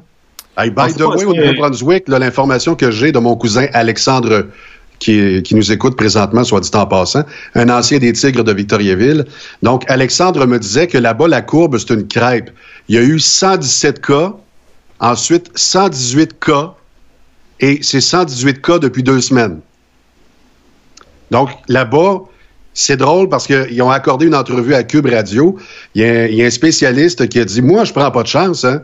Euh, zéro chance. Alors, le- la pilule, elle coûte moins de 2 piastres. L'hydroxychloroquine, dans les trois premiers jours où il y a un symptôme, soit l'écoulement nasal, euh, des maux de tête, peut-être du vomissement, euh, diarrhée, ces symptômes-là, ou encore la personne n'est pas capable de sentir sa voisine. Ça, là, c'est des signes avant-coureurs que tu as probablement la COVID-19. Ils prennent pas de chance. Alors, pendant euh, quelques sept jours, ils prennent l'hydroxychloroquine amalgamée à un autre médicament que tu as nommé tantôt. Et puis, effectivement, ça fonctionne. C'est une crêpe là-bas. Alors, la journée que il y aura euh, 1, 2, 5, 6, 8, 10, 12 morts euh, au Nouveau-Brunswick, on pourra s'inquiéter. Mais là, ça fait trois semaines que la courbe est flat. Mais OK, ben la question se pose. Pourquoi? Il y a sûrement un coup de chance là-dedans. Juste une parenthèse, Ouais, là, il, y a probablement, il y a probablement de la chance aussi. Hein? Euh, des fois, il y a des, il y a- avec ce, ce- ce truc-là, il y a ce qu'on appelle en anglais des super spreaders. là. Il, y a, il y a comme des gens, je ne sais pas pourquoi, euh, qui ont la capacité d'être- d'avoir une contagiosité hallucinante, puis on est capable de retracer des parfois une centaine de cas qui découlent d'une seule personne. Hey, Donc, bouge pas, un- Fred, bouge pas. Là-dessus? Non, t'es pas, t'es pas contagieux à ce point-là, Guy. Collier. Moi qui étais super. Oh, d'accord. Mais, euh, J'ai un Kleenex pour toi pour ton écran, par exemple. Là, euh. Ouais, mais t'as peu. Là, là, la question se pose d'abord. Là. Si on on dit oui, il y a eu de la chance peut-être là-dedans, mais à un certain pourcentage, mais tu sais, à, à regarder les études justement, qu'on parle de, de la chloroquine, pourquoi? Là on a 80 CHSLD au Québec qui sont des hotspots. Pourquoi on n'en essaye pas un? Sont condamnés anyway. Oh! Puis il y a plein de, de personnes en ce moment euh, qu'on on, on annonce leur décès, mais qui seraient décédés peut-être dans 18 mois. Tu sais, souvent les Oh, cas. oui, la majorité, hein. C'est ça, c'était, c'est, on a, on a écourté leur vie de 18 mois, mais euh, je dis pas que c'est, c'est fantastique là d'écourter une vie de 18 Ben, mois là, c'est de la, juste, de la pour merde, aller là. dans, juste pour aller dans le sens de ce que tu dis, Mhm. euh, il y a une étude, ah, puis là, c'est, de- des statistiques, hein, euh, des mathématiciens qui ont regardé ça. Semble-t-il qu'en Italie, une des raisons pourquoi il y a eu tant de morts, c'est qu'il a fait, euh, il a fait anormalement doux cet hiver. Donc, il a fait, il a fait plus chaud qu'à l'habitude. Et la grippe a été particulièrement bénigne, a fait particulièrement peu de morts. Et donc, il y avait un bassin de population qui était prêt à, mourir au premier virus venu et euh, qui n'avait pas eu euh, qui pas eu leur tour pendant l'hiver. Je m'excuse de parler de manière aussi brutale que ça, mais ça pourrait avoir joué un rôle dans les chiffres italiens. Ouais, c'est ça. C'est sûr qu'en ce moment, on est tellement concentré sur la COVID qu'on ne voit que ça. Euh, donc, euh, notre perspective versus les autres virus, les autres maladies euh, est un peu déjouée.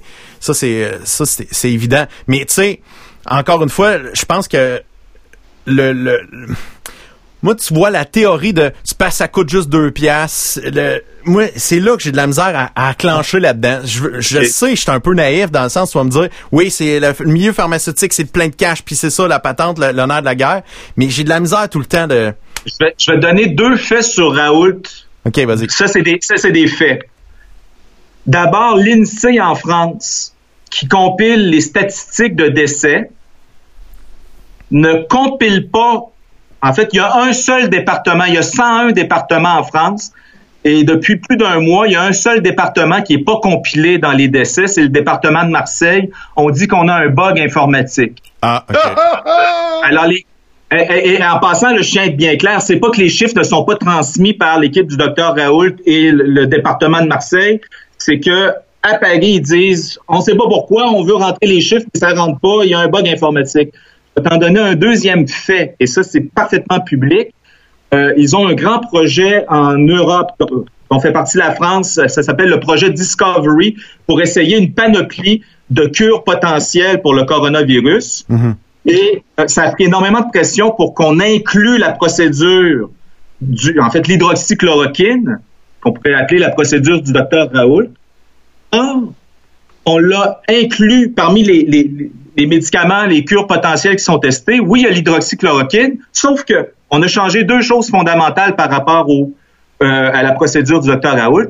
D'abord, on ne l'additionne pas avec l'antibiotique, l'azithromycine, et surtout, on le teste, comme on vient de le faire aux États-Unis en passant, on le teste sur des gens qui ont des symptômes graves, des gens qui sont avancés dans les symptômes. Or, le docteur Raoult le dit, C'est en début. parfaitement inutile l'hydrochloroxine parce que quand les gens sont rendus à, à dégénérer sur le plan pulmonaire, c'est plus le virus qui est en train de les tuer, le virus est à peu près disparu, c'est l'inflammation due au système immunitaire qui est en train de en fait, fait d'auto-détruire notre système à force de, de, de surréagir. Ça, c'est des faits ce que je viens de vous dire.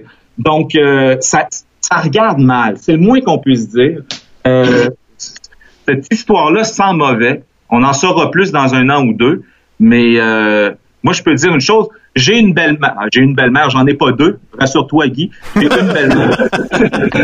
Et euh, elle, est, elle, est, elle est coincée présentement. Euh, elle devait revenir, quoi, on est le 23 avril aujourd'hui? Euh, 22.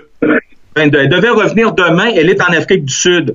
Euh, elle est originaire d'Afrique du Sud. Elle a immigré au Canada, mais elle retourne en Afrique du Sud six mois par année. Là, elle est coincée là-bas. Je peux vous dire une chose. D'abord, je lui ai fait dire par ma conjointe qu'elle s'achète, qu'elle fasse acheter par son fils qui est là-bas une prescription pour euh, 16 jours d'hydroxychloroquine pour elle, pour son fils et pour la conjointe de son fils.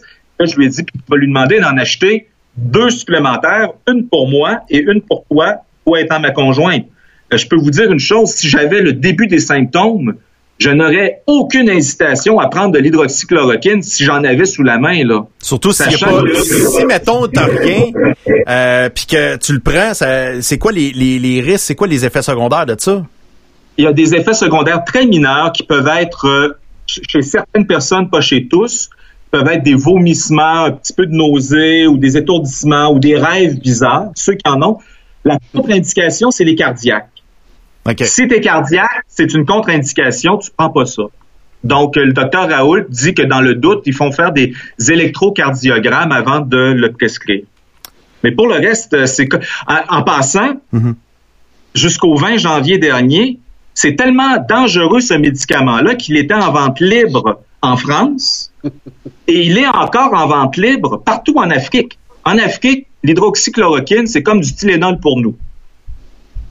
Et tu sais qu'il y a des effets secondaires du Tylenol en passant, puis il faut faire attention de ne pas en prendre trop, parce que si tu en prends trop, euh, même chose pour euh, l'aspirine, hein, le- Ah pour oui. le- Ouais. ça, ça, ça éclaircit le sang, puis si t'es, euh, comment on appelle ça, les gens qui euh, coagulent pas, là, les, quand, quand ils sont coupés puis ça saigne, ça Ouais. coagule pas. Les, les hémos, C'est ça, les hémos, Hémophiles. qui- euh, hémophiles ou je sais pas quoi. Les ben voilà. hémophiles, bon, euh, ben, il faut pas qu'ils prennent d'aspirine parce que ça, ça dilue encore plus leur sang, bon, puis ça Ouais, peut éviter les-. Ça pour dire qu'il y a des effets secondaires à tout, mais pour revenir à ta question, l'hydroxychloroquine, c'est devenu quelque chose d'extrêmement dangereux le jour où il y a quelqu'un qui a dit, hey, ça pourrait être une solution euh, utile pour euh, le problème de l'heure qui est la, co- qui est la COVID-19. Et Ben, c'est là que les complots naissent. Ben, tu sais, des fois, y a des complots en passant, il y en a parfois. Hein? Euh, Non, non, non, non, non, non, moi je crois pas. Dans la région de Québec, dans les 20, euh, dans les 25-30 dernières années, les, euh, les stations-service ont été deux fois trouvées coupables aux criminels de complot pour maintenir les prix de l'essence trop hauts. Ça existe des complots. Ah ouais? Ah, avoir- On a-tu déjà eu un cartel, nous autres, à Victo, euh, Guy? Victo, Magog, on a connu ça. Ah ouais, c'est ça. Je pense que vous étiez, Ah dans- je pense que, je pense que vous étiez quand, quand les ceux de la région de Québec ont été euh, trouvés euh, la main dans le sac, ça incluait euh, votre région, je pense. Je pense que oui. Ah, J'ai une anecdote pour ça. Vas-y donc. Vas-y. J'étais dans un, un party, il y a un des propriétaires qui a été accusé euh, dans l'histoire de, de ça, de ce cartel-là. Je te jure, un mois avant que ça sorte, on était en train de prendre du vin avec. On faisait des, des chroniques de vin à la radio ici dans le coin. Puis euh, je commence à jaser de ça. Puis là, j'ai dit, hey, c'est-tu vrai ça que vous vous appelez puis vous commencez à, à parler du prix puis tout? Collusion. collusion. tu sais. Mais moi, je- c'est tous des mots que je connaissais pas. Puis moi, je- comme je l'ai dit tantôt, je suis un grand naïf. Moi, je crois pas à ça. L'humain est gentil. Voyons donc. Fait que, puis là, j'ai dit, c'est vrai que vous êtes capable de vous appeler puis ci puis ça? Fait que là, il, il, il m'a pas dit qu'ils se sont pas appelés. Il m'a juste expliqué. Il dit, tu sais, à un moment donné, là, on fait trois scènes le litre, nous autres, là. Tu sais, c'est pas nous autres qui fait l'argent, c'est les pétrolières, tu sais. Puis là, il commençait à m'expliquer son point, puis ci, puis ça. Puis là, j'étais là, ah, OK, OK, moi, je buvais ça. Là, moi, je vois ça là, dans un mois, ça sort dans les nouvelles. Puis là, je vois sa photo, le nom du gars. Pff, voyons, non, tabarnak, c'était comme le, le gars qui appelait les autres pour dire... C'est lui. C'était lui. Moi, j'ai fait, OK, là, là, je, je. J'avais le king d'en face, puis je l'avais pas vu venir pas en tout. Moi, je Il était crédible. Hein? Quand il t'a dit ça, tu l'as cru. Hein? Il Ah était oui. crédible. C'est ça, c'est comme vous autres, quand vous me dites la chloroquine, c'est correct. Je vous crois, là, à un moment donné. Mais je suis un petit peu comme le P là-dessus. J'ai cette naïveté-là. Puis, tu sais, tu nous as expliqué plein de choses. Fred Guy nous en avait parlé un tout petit peu avant de Docteur Raoult. C'est sûr que je vais poursuivre mes, mes recherches là-dessus. Puis c'est correct. Je pense que chacun on a une part à faire. On n'est pas pour toujours tout gober euh, l'information qu'on reçoit directement dans notre télé ou à la radio, peu importe où. Mais ceci étant dit, on dirait que là, depuis tantôt, je vous écoute. Puis malgré ça, on n'aurait pas été prêt, je crois, au Québec à vivre cette crise-là si on n'avait pas eu cette espèce d'isolement-là. Je suis pas d'accord pour qu'on vive isolé comme ça pendant des semaines et des mois. Tu l'as dit, puis ça, je suis d'accord avec toi, système immunitaire, le bonheur, la santé, tout ça, il faut, faut qu'on sorte à un moment donné. Mais à voir ce qui se passe dans les CHSLD, je me dis, crime, si on avait continué tout le monde à prendre le métro, à faire nos sorties, là, je me dis, ça aurait peut-être été dangereux à ce moment-là. Tu sais, il y a, peut-être un juste milieu à avoir. là. En tout cas, moi, c'est l'opinion que je me suis faite euh. Dans les derniers moments. Là. Moi, euh, j'ai, vécu la, la- la crise au début en Turquie. En Turquie, si on regarde les mesures de confinement en ce moment, euh, ça ressemble beaucoup. À certains égards, c'est plus strict qu'ici. Par exemple, euh, ça fait déjà un mois qu'il y a un couvre-feu pour les personnes de 65 ans et plus. Donc, entre 9 heures le soir et 9 heures le matin, ils n'ont pas le droit de sortir. Ils ont rajouté il y a deux semaines les 20 ans et moins, parce que les écoles sont fermées comme ici. Donc, si tu as moins de 20 ans, euh, je pense que c'est 20 ans et moins. Si tu as 20 ans et moins, tu n'as pas le droit de sortir entre 9 heures le soir et 9 heures le matin. Donc, à certains égards, c'est plus strict qu'ici. Cependant, l'industrie de la construction n'a jamais arrêté et les usines, ateliers, euh, unités de fabrication de toutes sortes, ça n'a jamais arrêté. Et les magasins, les centres d'achat sont fermés, mais tous les autres magasins sont ouverts. Que, euh, il y a des services, les, bibliothèques, tous- les lieux culturels comme bibliothèque, salle de théâtre et tout, gy- gymnase, là, c'est co- c'est comme ici. Euh, donc, sur le plan économique, euh, ils, ont, gardé leur activité, mais sur le plan social, ils ont eu des mesures autant, sinon plus rigoureuses qu'ici. Et c'est un pays, je pense, qui va passer beaucoup mieux que nous euh, à travers la crise. En passant maintenant, euh, et, là, ça, revient à mon appréciation du travail de la santé publique du Québec. Euh, le masque maintenant est obligatoire dans les transports en commun en Turquie et dans tous les lieux où il y a beaucoup de gens présents. Et on le donne gratuitement. On en distribue cinq par personne par semaine par la poste. Quand tu vas prendre euh, le métro ou l'autobus, tu peux en ramasser un. Il y a des distributrices, on le donne gratuitement. Euh, donc, à quelque part, euh, si j'avais pas eu de famille ici, honnêtement, là, si j'avais pas eu de famille, puis ma mère qui braillait parce qu'elle avait peur pour moi, euh, puis ma conjointe qui était pas avec moi, je vais rester là-bas, puis je me sentirais plus en sécurité là-bas qu'ici. Hein. Ah ouais. Je, vais donner- ben, je vais te donner un exemple, Marie-France. Euh, le, le- je suis arrivé le samedi 14. Ils ont annoncé le, le dimanche 15 que toute personne qui voulait être testée n'avait qu'à aller dans une clinique médicale ou un hôpital et les tests étaient disponibles pour tout le monde. Wow. Et, euh, et dès le dimanche 22, moi, je me promenais, j'étais sur une ville, une station balnéaire, le long, c'est une marina à côté de la plage, là, la Méditerranée. Et euh, le long de, de l'allée qui longeait la plage, euh, le deuxième dimanche où j'étais là, il y avait une station, il y avait une sorte de tente gonflable, il y avait du personnel médical, puis euh, c'était comme une station de dépistage mobile. Là, on testait les gens. Donc, euh, tu sais, Marie-France, je reviens à ce que tu disais.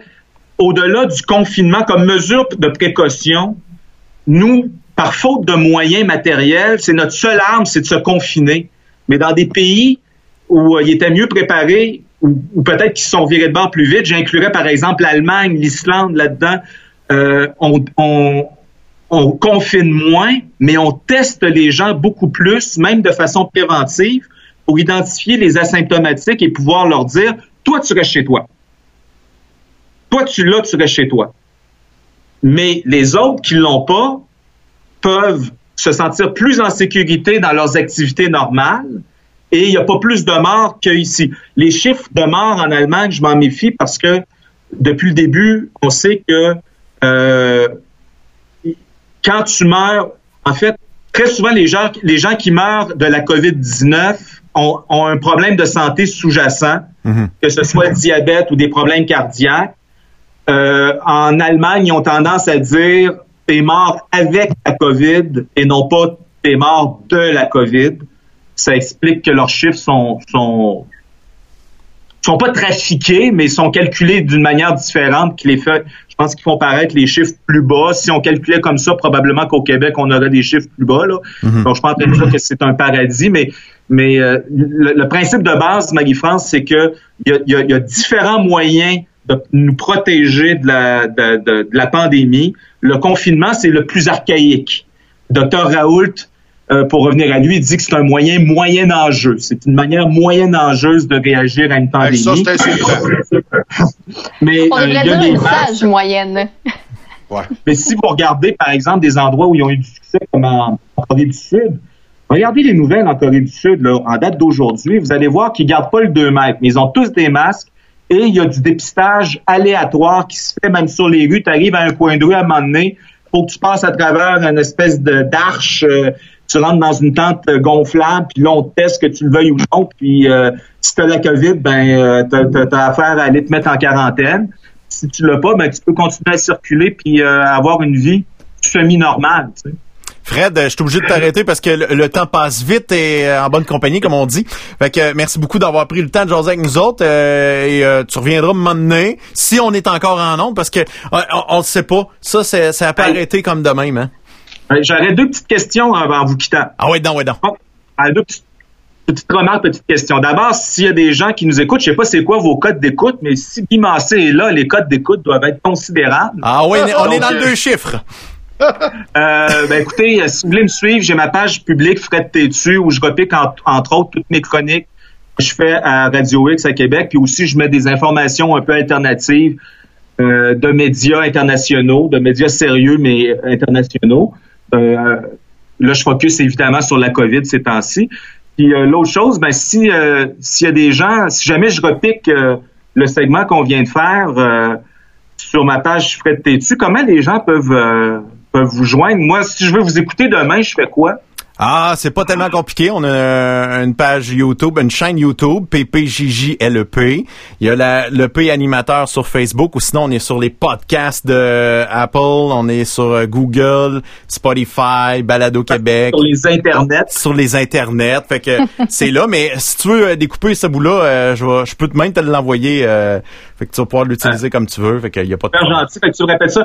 LLPPJE. Ah non, c'est compliqué. C'est PPJJLEP. E C'est parle parle jase jase avec le P. Ah, PP, PPJJLEP. Ouais, c'est le nom Ben, le comme plus ça, c'est compliqué. facile. Par- Partage genre sur YouTube. C'est ça, sur YouTube, facile à trouver. On est en direct euh, du lundi au jeudi. Du lundi au jeudi à cette heure. Ah, ben, je vais, vous- je vais, quand j'aurai rien à faire, ben, ça arrive souvent ces temps-ci. Ah, mais là, t'as peur, là, Fred, t'es en train de me dire que tu fais des chroniques avec Dominique Moret à Radio X. Fait que, Oui. on t'a peut-être déjà entendu dans la soirée, t'es encore jeune. Moi, je capote. Oh! ah oui, ils m'ont déjà, ils ont déjà de moi, oui, oui. Ah, moi, là, moi, c'est, moi, c'est la consécration. Quand tu te ramasses la soirée, t'es encore jeune, me Quand semble. ouais, Radio-Canada, Avant ça, même, euh, avant ça, ils riaient de moi, euh, il va y avoir du sport. OK, bon. le pornographe. C'est pornographe, il, il riait déjà de toi dans le C'est temps. ça, c'est pornographe. Oh my ça. God, OK. Parce que j'avais un segment, je- si je peux faire la parenthèse, oui. je faisais, c'était immanquable. Mon segment qui était le, pop- le plus populaire, je faisais ça une fois par mois, une fois par deux mois. Ça s'appelait les plus meilleurs mauvais moments de Radio-Canada. Où je, Ah. je sortais des extraits de Radio-Canada où, euh, on- euh, où, où c'était du gauchisme sirupeux, euh, absolument euh, ridicule. Ah, ben là, je suis euh, déçu. Je suis déçu. Je pensais qu'Olivier Niquet avait inventé ça. Il t'a piqué ton idée, mais il l'a fait à l'inverse. Ben, euh, euh, oui, oui, c'est- oui, on a commencé ça. C'est une réplique. C'est la réplique, c'est la réaction. Ah là, là, je crois au complot. Là, mes rêves sont détruits. Je ne suis plus naïf à partir d'aujourd'hui. Je suis bon. fâché. Ça, ça fait, j'ai- commencé ça il y a à peu près huit ans, là. Ah, Mais là, je le fais plus parce que, euh, ils le font par eux-mêmes, là. euh, Ouais, il s'autoplante.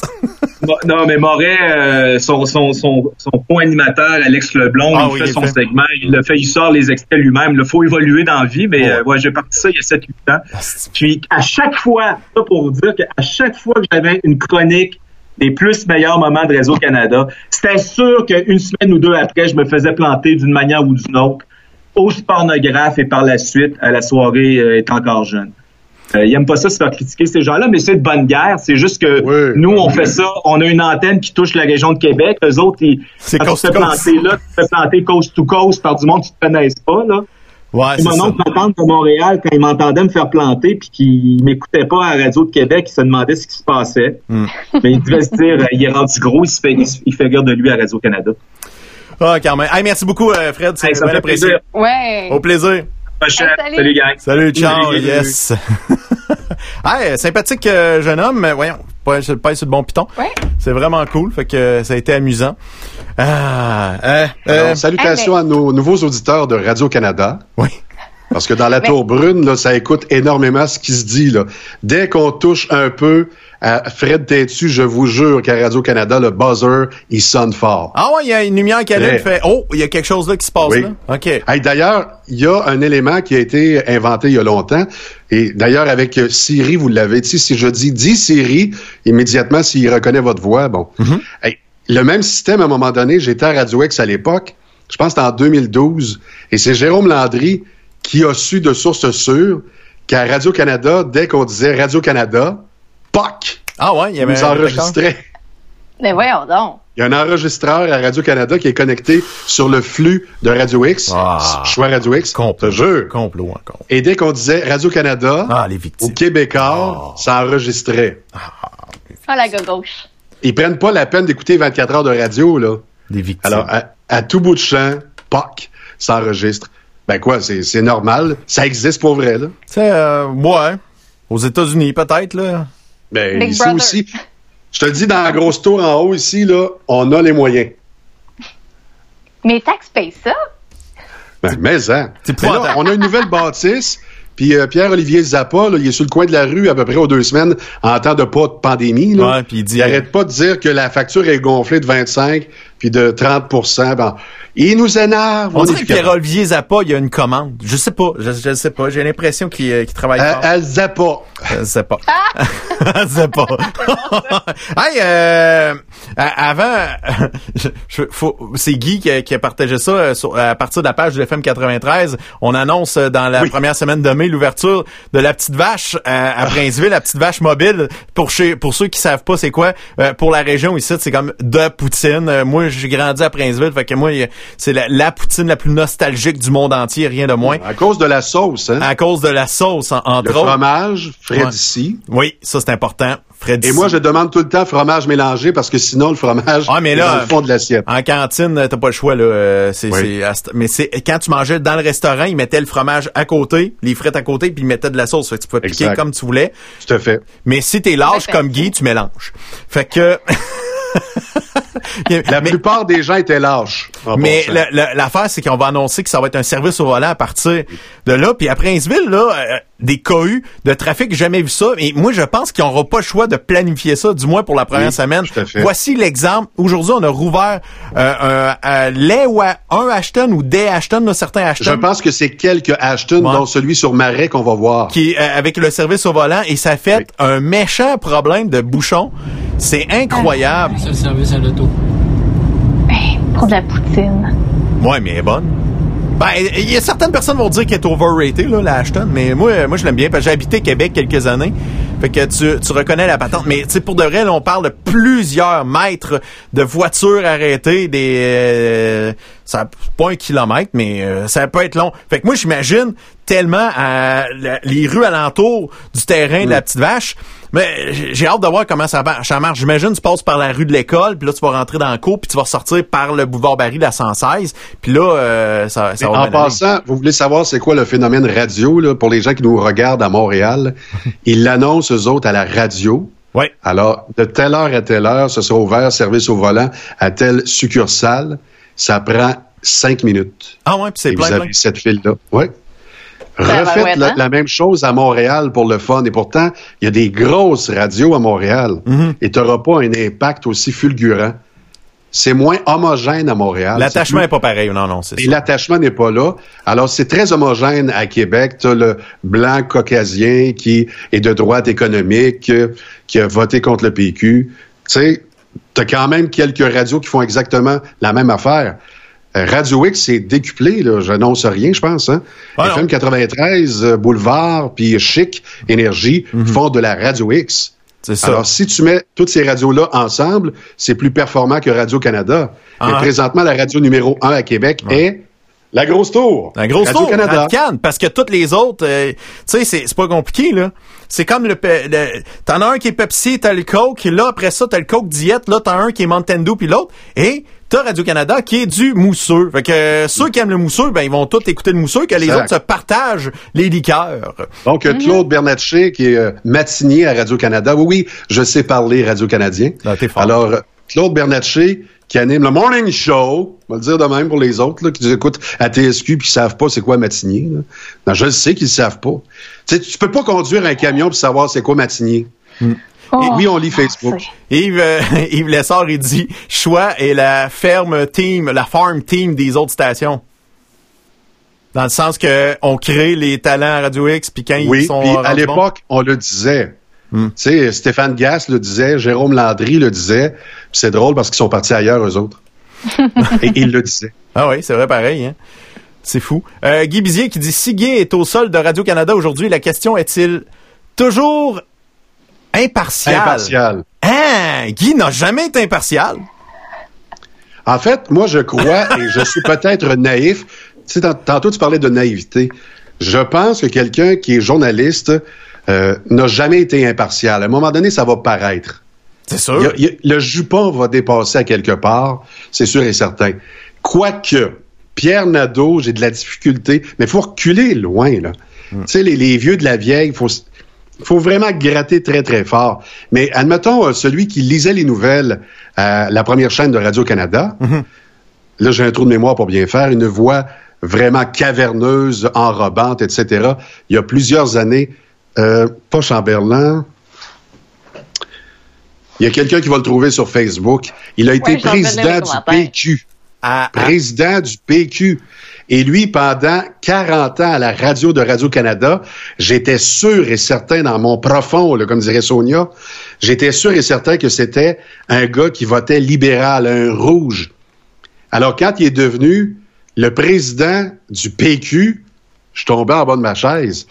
Fait que des fois, euh, ils sont capables quand même de, de conserver leur option politique. Comme Pierre Bruno travaille pour Pierre Carl, Ouais. souvent avec Pierre Carl, euh, a, a l'air d'être fier des Québécois. Tu sais, il, il chante la même chanson que tout le monde. Je suppose que dans l'isoloir, il est pas avec une fille, mais avec un crayon puis il vote PQ. Mais ça, c'est moi. C'est ça. Hey Guy, euh, on, on doit euh, arrêter bientôt parce que on a un enregistrement qui est prévu dans le coin de 16 heures. La Oui. gang de Truck Stop Québec vont commencer leur émission. En terminant, je voulais je voulais pas passer ça sous silence. Il va falloir que Marie-France m'explique qu'est-ce qui se passe chez eux avec son chum. Moi, je ne comprends pas. Explique-moi ça. Ah, c'est Est-ce que tu mon... peux expliquer mon amour? L'invention que tu viens de créer. Là, on voit son chum bien installé dans le bain avec un, un ventilateur vertical avec un, un faire sécher mon tapis de valise d'auto. tapis de valise d'auto. Qu'est-ce qui s'est passé? Il est allé chez Canadian Tire parce que le détergent ultra moussant, un point, je sais pas trop combien de litres, était en spécial. Puis il l'a laissé là toute la nuit. Donc, le lendemain, il est tout content. Mon chum, il fait beau, il va aller nettoyer sa voiture. Non. Et ça a tout coulé Ah. dans sa valise de char. Il y en avait partout, partout, partout. Il a passé à hausse son... Parce que c'est pas un tapis mou, là. C'est dur, là. Ah. c'est avant d'arriver à la rue de secours, là. Il y a un petit plateau. Puis de mousse, il l'a passé pendant une demi-heure de temps à hausse. Puis pour faire sécher le- l'espèce de tapis, il l'a mis dans le bain. il a Oh mis un ventilateur à la hauteur du tapis. Puis il faisait sécher ça dans la maison. Je vous jure, là, ça sentait le savon à grandeur de mon appartement. Ah, siffleux, ça n'a pas de bon sens. Ah, mais bienvenue, euh, bienvenue ça, là. C'est le genre de choses qui nous arrivent pas, pas une fois par semaine, pas une fois par mois. Ça, c'est notre quotidien Ah. chez les poupous champagne. Tous les jours. Ah, c'est pas croyable. Vite, euh, en terminant, vite, vite, vite, euh, les anniversaires du jour, on n'a pas le choix. Ça, c'est une tradition incroyable vu que le mois d'avril, on fête ça tout seul. Et moi, je veux pas fêter ça tout seul. Donc, Marie-Pascale Fortier, qu'on a déjà reçu dans notre émission, c'est son anniversaire aujourd'hui. Le talentueux réalisateur Matt Charland, 35 ans, beau bonhomme, Oh. hein, 35 ans, vieillit bien. Euh, Sylviane Marcoux, bon anniversaire. Et Steve Deguay qui Tremblay, 41 ans. Salut, man. Voilà. Hey, Marie-France, n'a pas parlé beaucoup. On va t'expliquer pourquoi. C'est qu'on va faire une entrevue avec Patricia Paquin dans les prochains instants, mais on sera pas en ondes. On va diffuser ça demain. Fait que tu vas avoir plus de Marie-France. Ça va être vraiment cool. Elle va être habillée pareil. C'est fantastique. Ah, je voulais me changer en plus. Tabarnak! Fait que manque pas ça demain. Juliane Beaulieu, notre ami, va être là. Il va avoir Patricia Paquin, Guy qui va faire encore. Mais euh, parce que là aujourd'hui, il était soft là, tabarouette. Mais euh, Fred a été très intéressant. Réécoute le podcast comme tu veux, quand tu veux. Partage à tes amis, c'est bien important. Va t'abonner sur YouTube parce qu'on est rendu à 83 abonnés. J'en veux 100. S'il vous plaît, ça Oh. me prend 100 pour débloquer des options. T'en voulais 1000, mais là, on Ouais. est descendu à 100. Faut être réaliste, Guy. On est graduel. Ouais. Graduel. Mais tu sais, j'ai passé, euh, je m'en vais vers le 900 euh, followers Ouais. sur Facebook, quand même, quand même. Fait que, Hein, euh, 900? Ouais, pour un show de sous-sol, là, euh, faut se dire, Écoute, c'est. Jean-Luc Mongrain en a 56 000, mais c'est pas grave, on est content. Jean-Luc Mongrain, il a passé à la TV bien avant moi. Moi, j'ai pas de Ben notoriété, oui, ben moi. oui. C'est toi qui as le plus de notoriété ici, puis tout le monde s'en calisse. Imagine. Imagine. Imagine. Ça n'a pas de bon sens. Salut, man! Hey, salut! Parle, parle, change, avec le PC copain.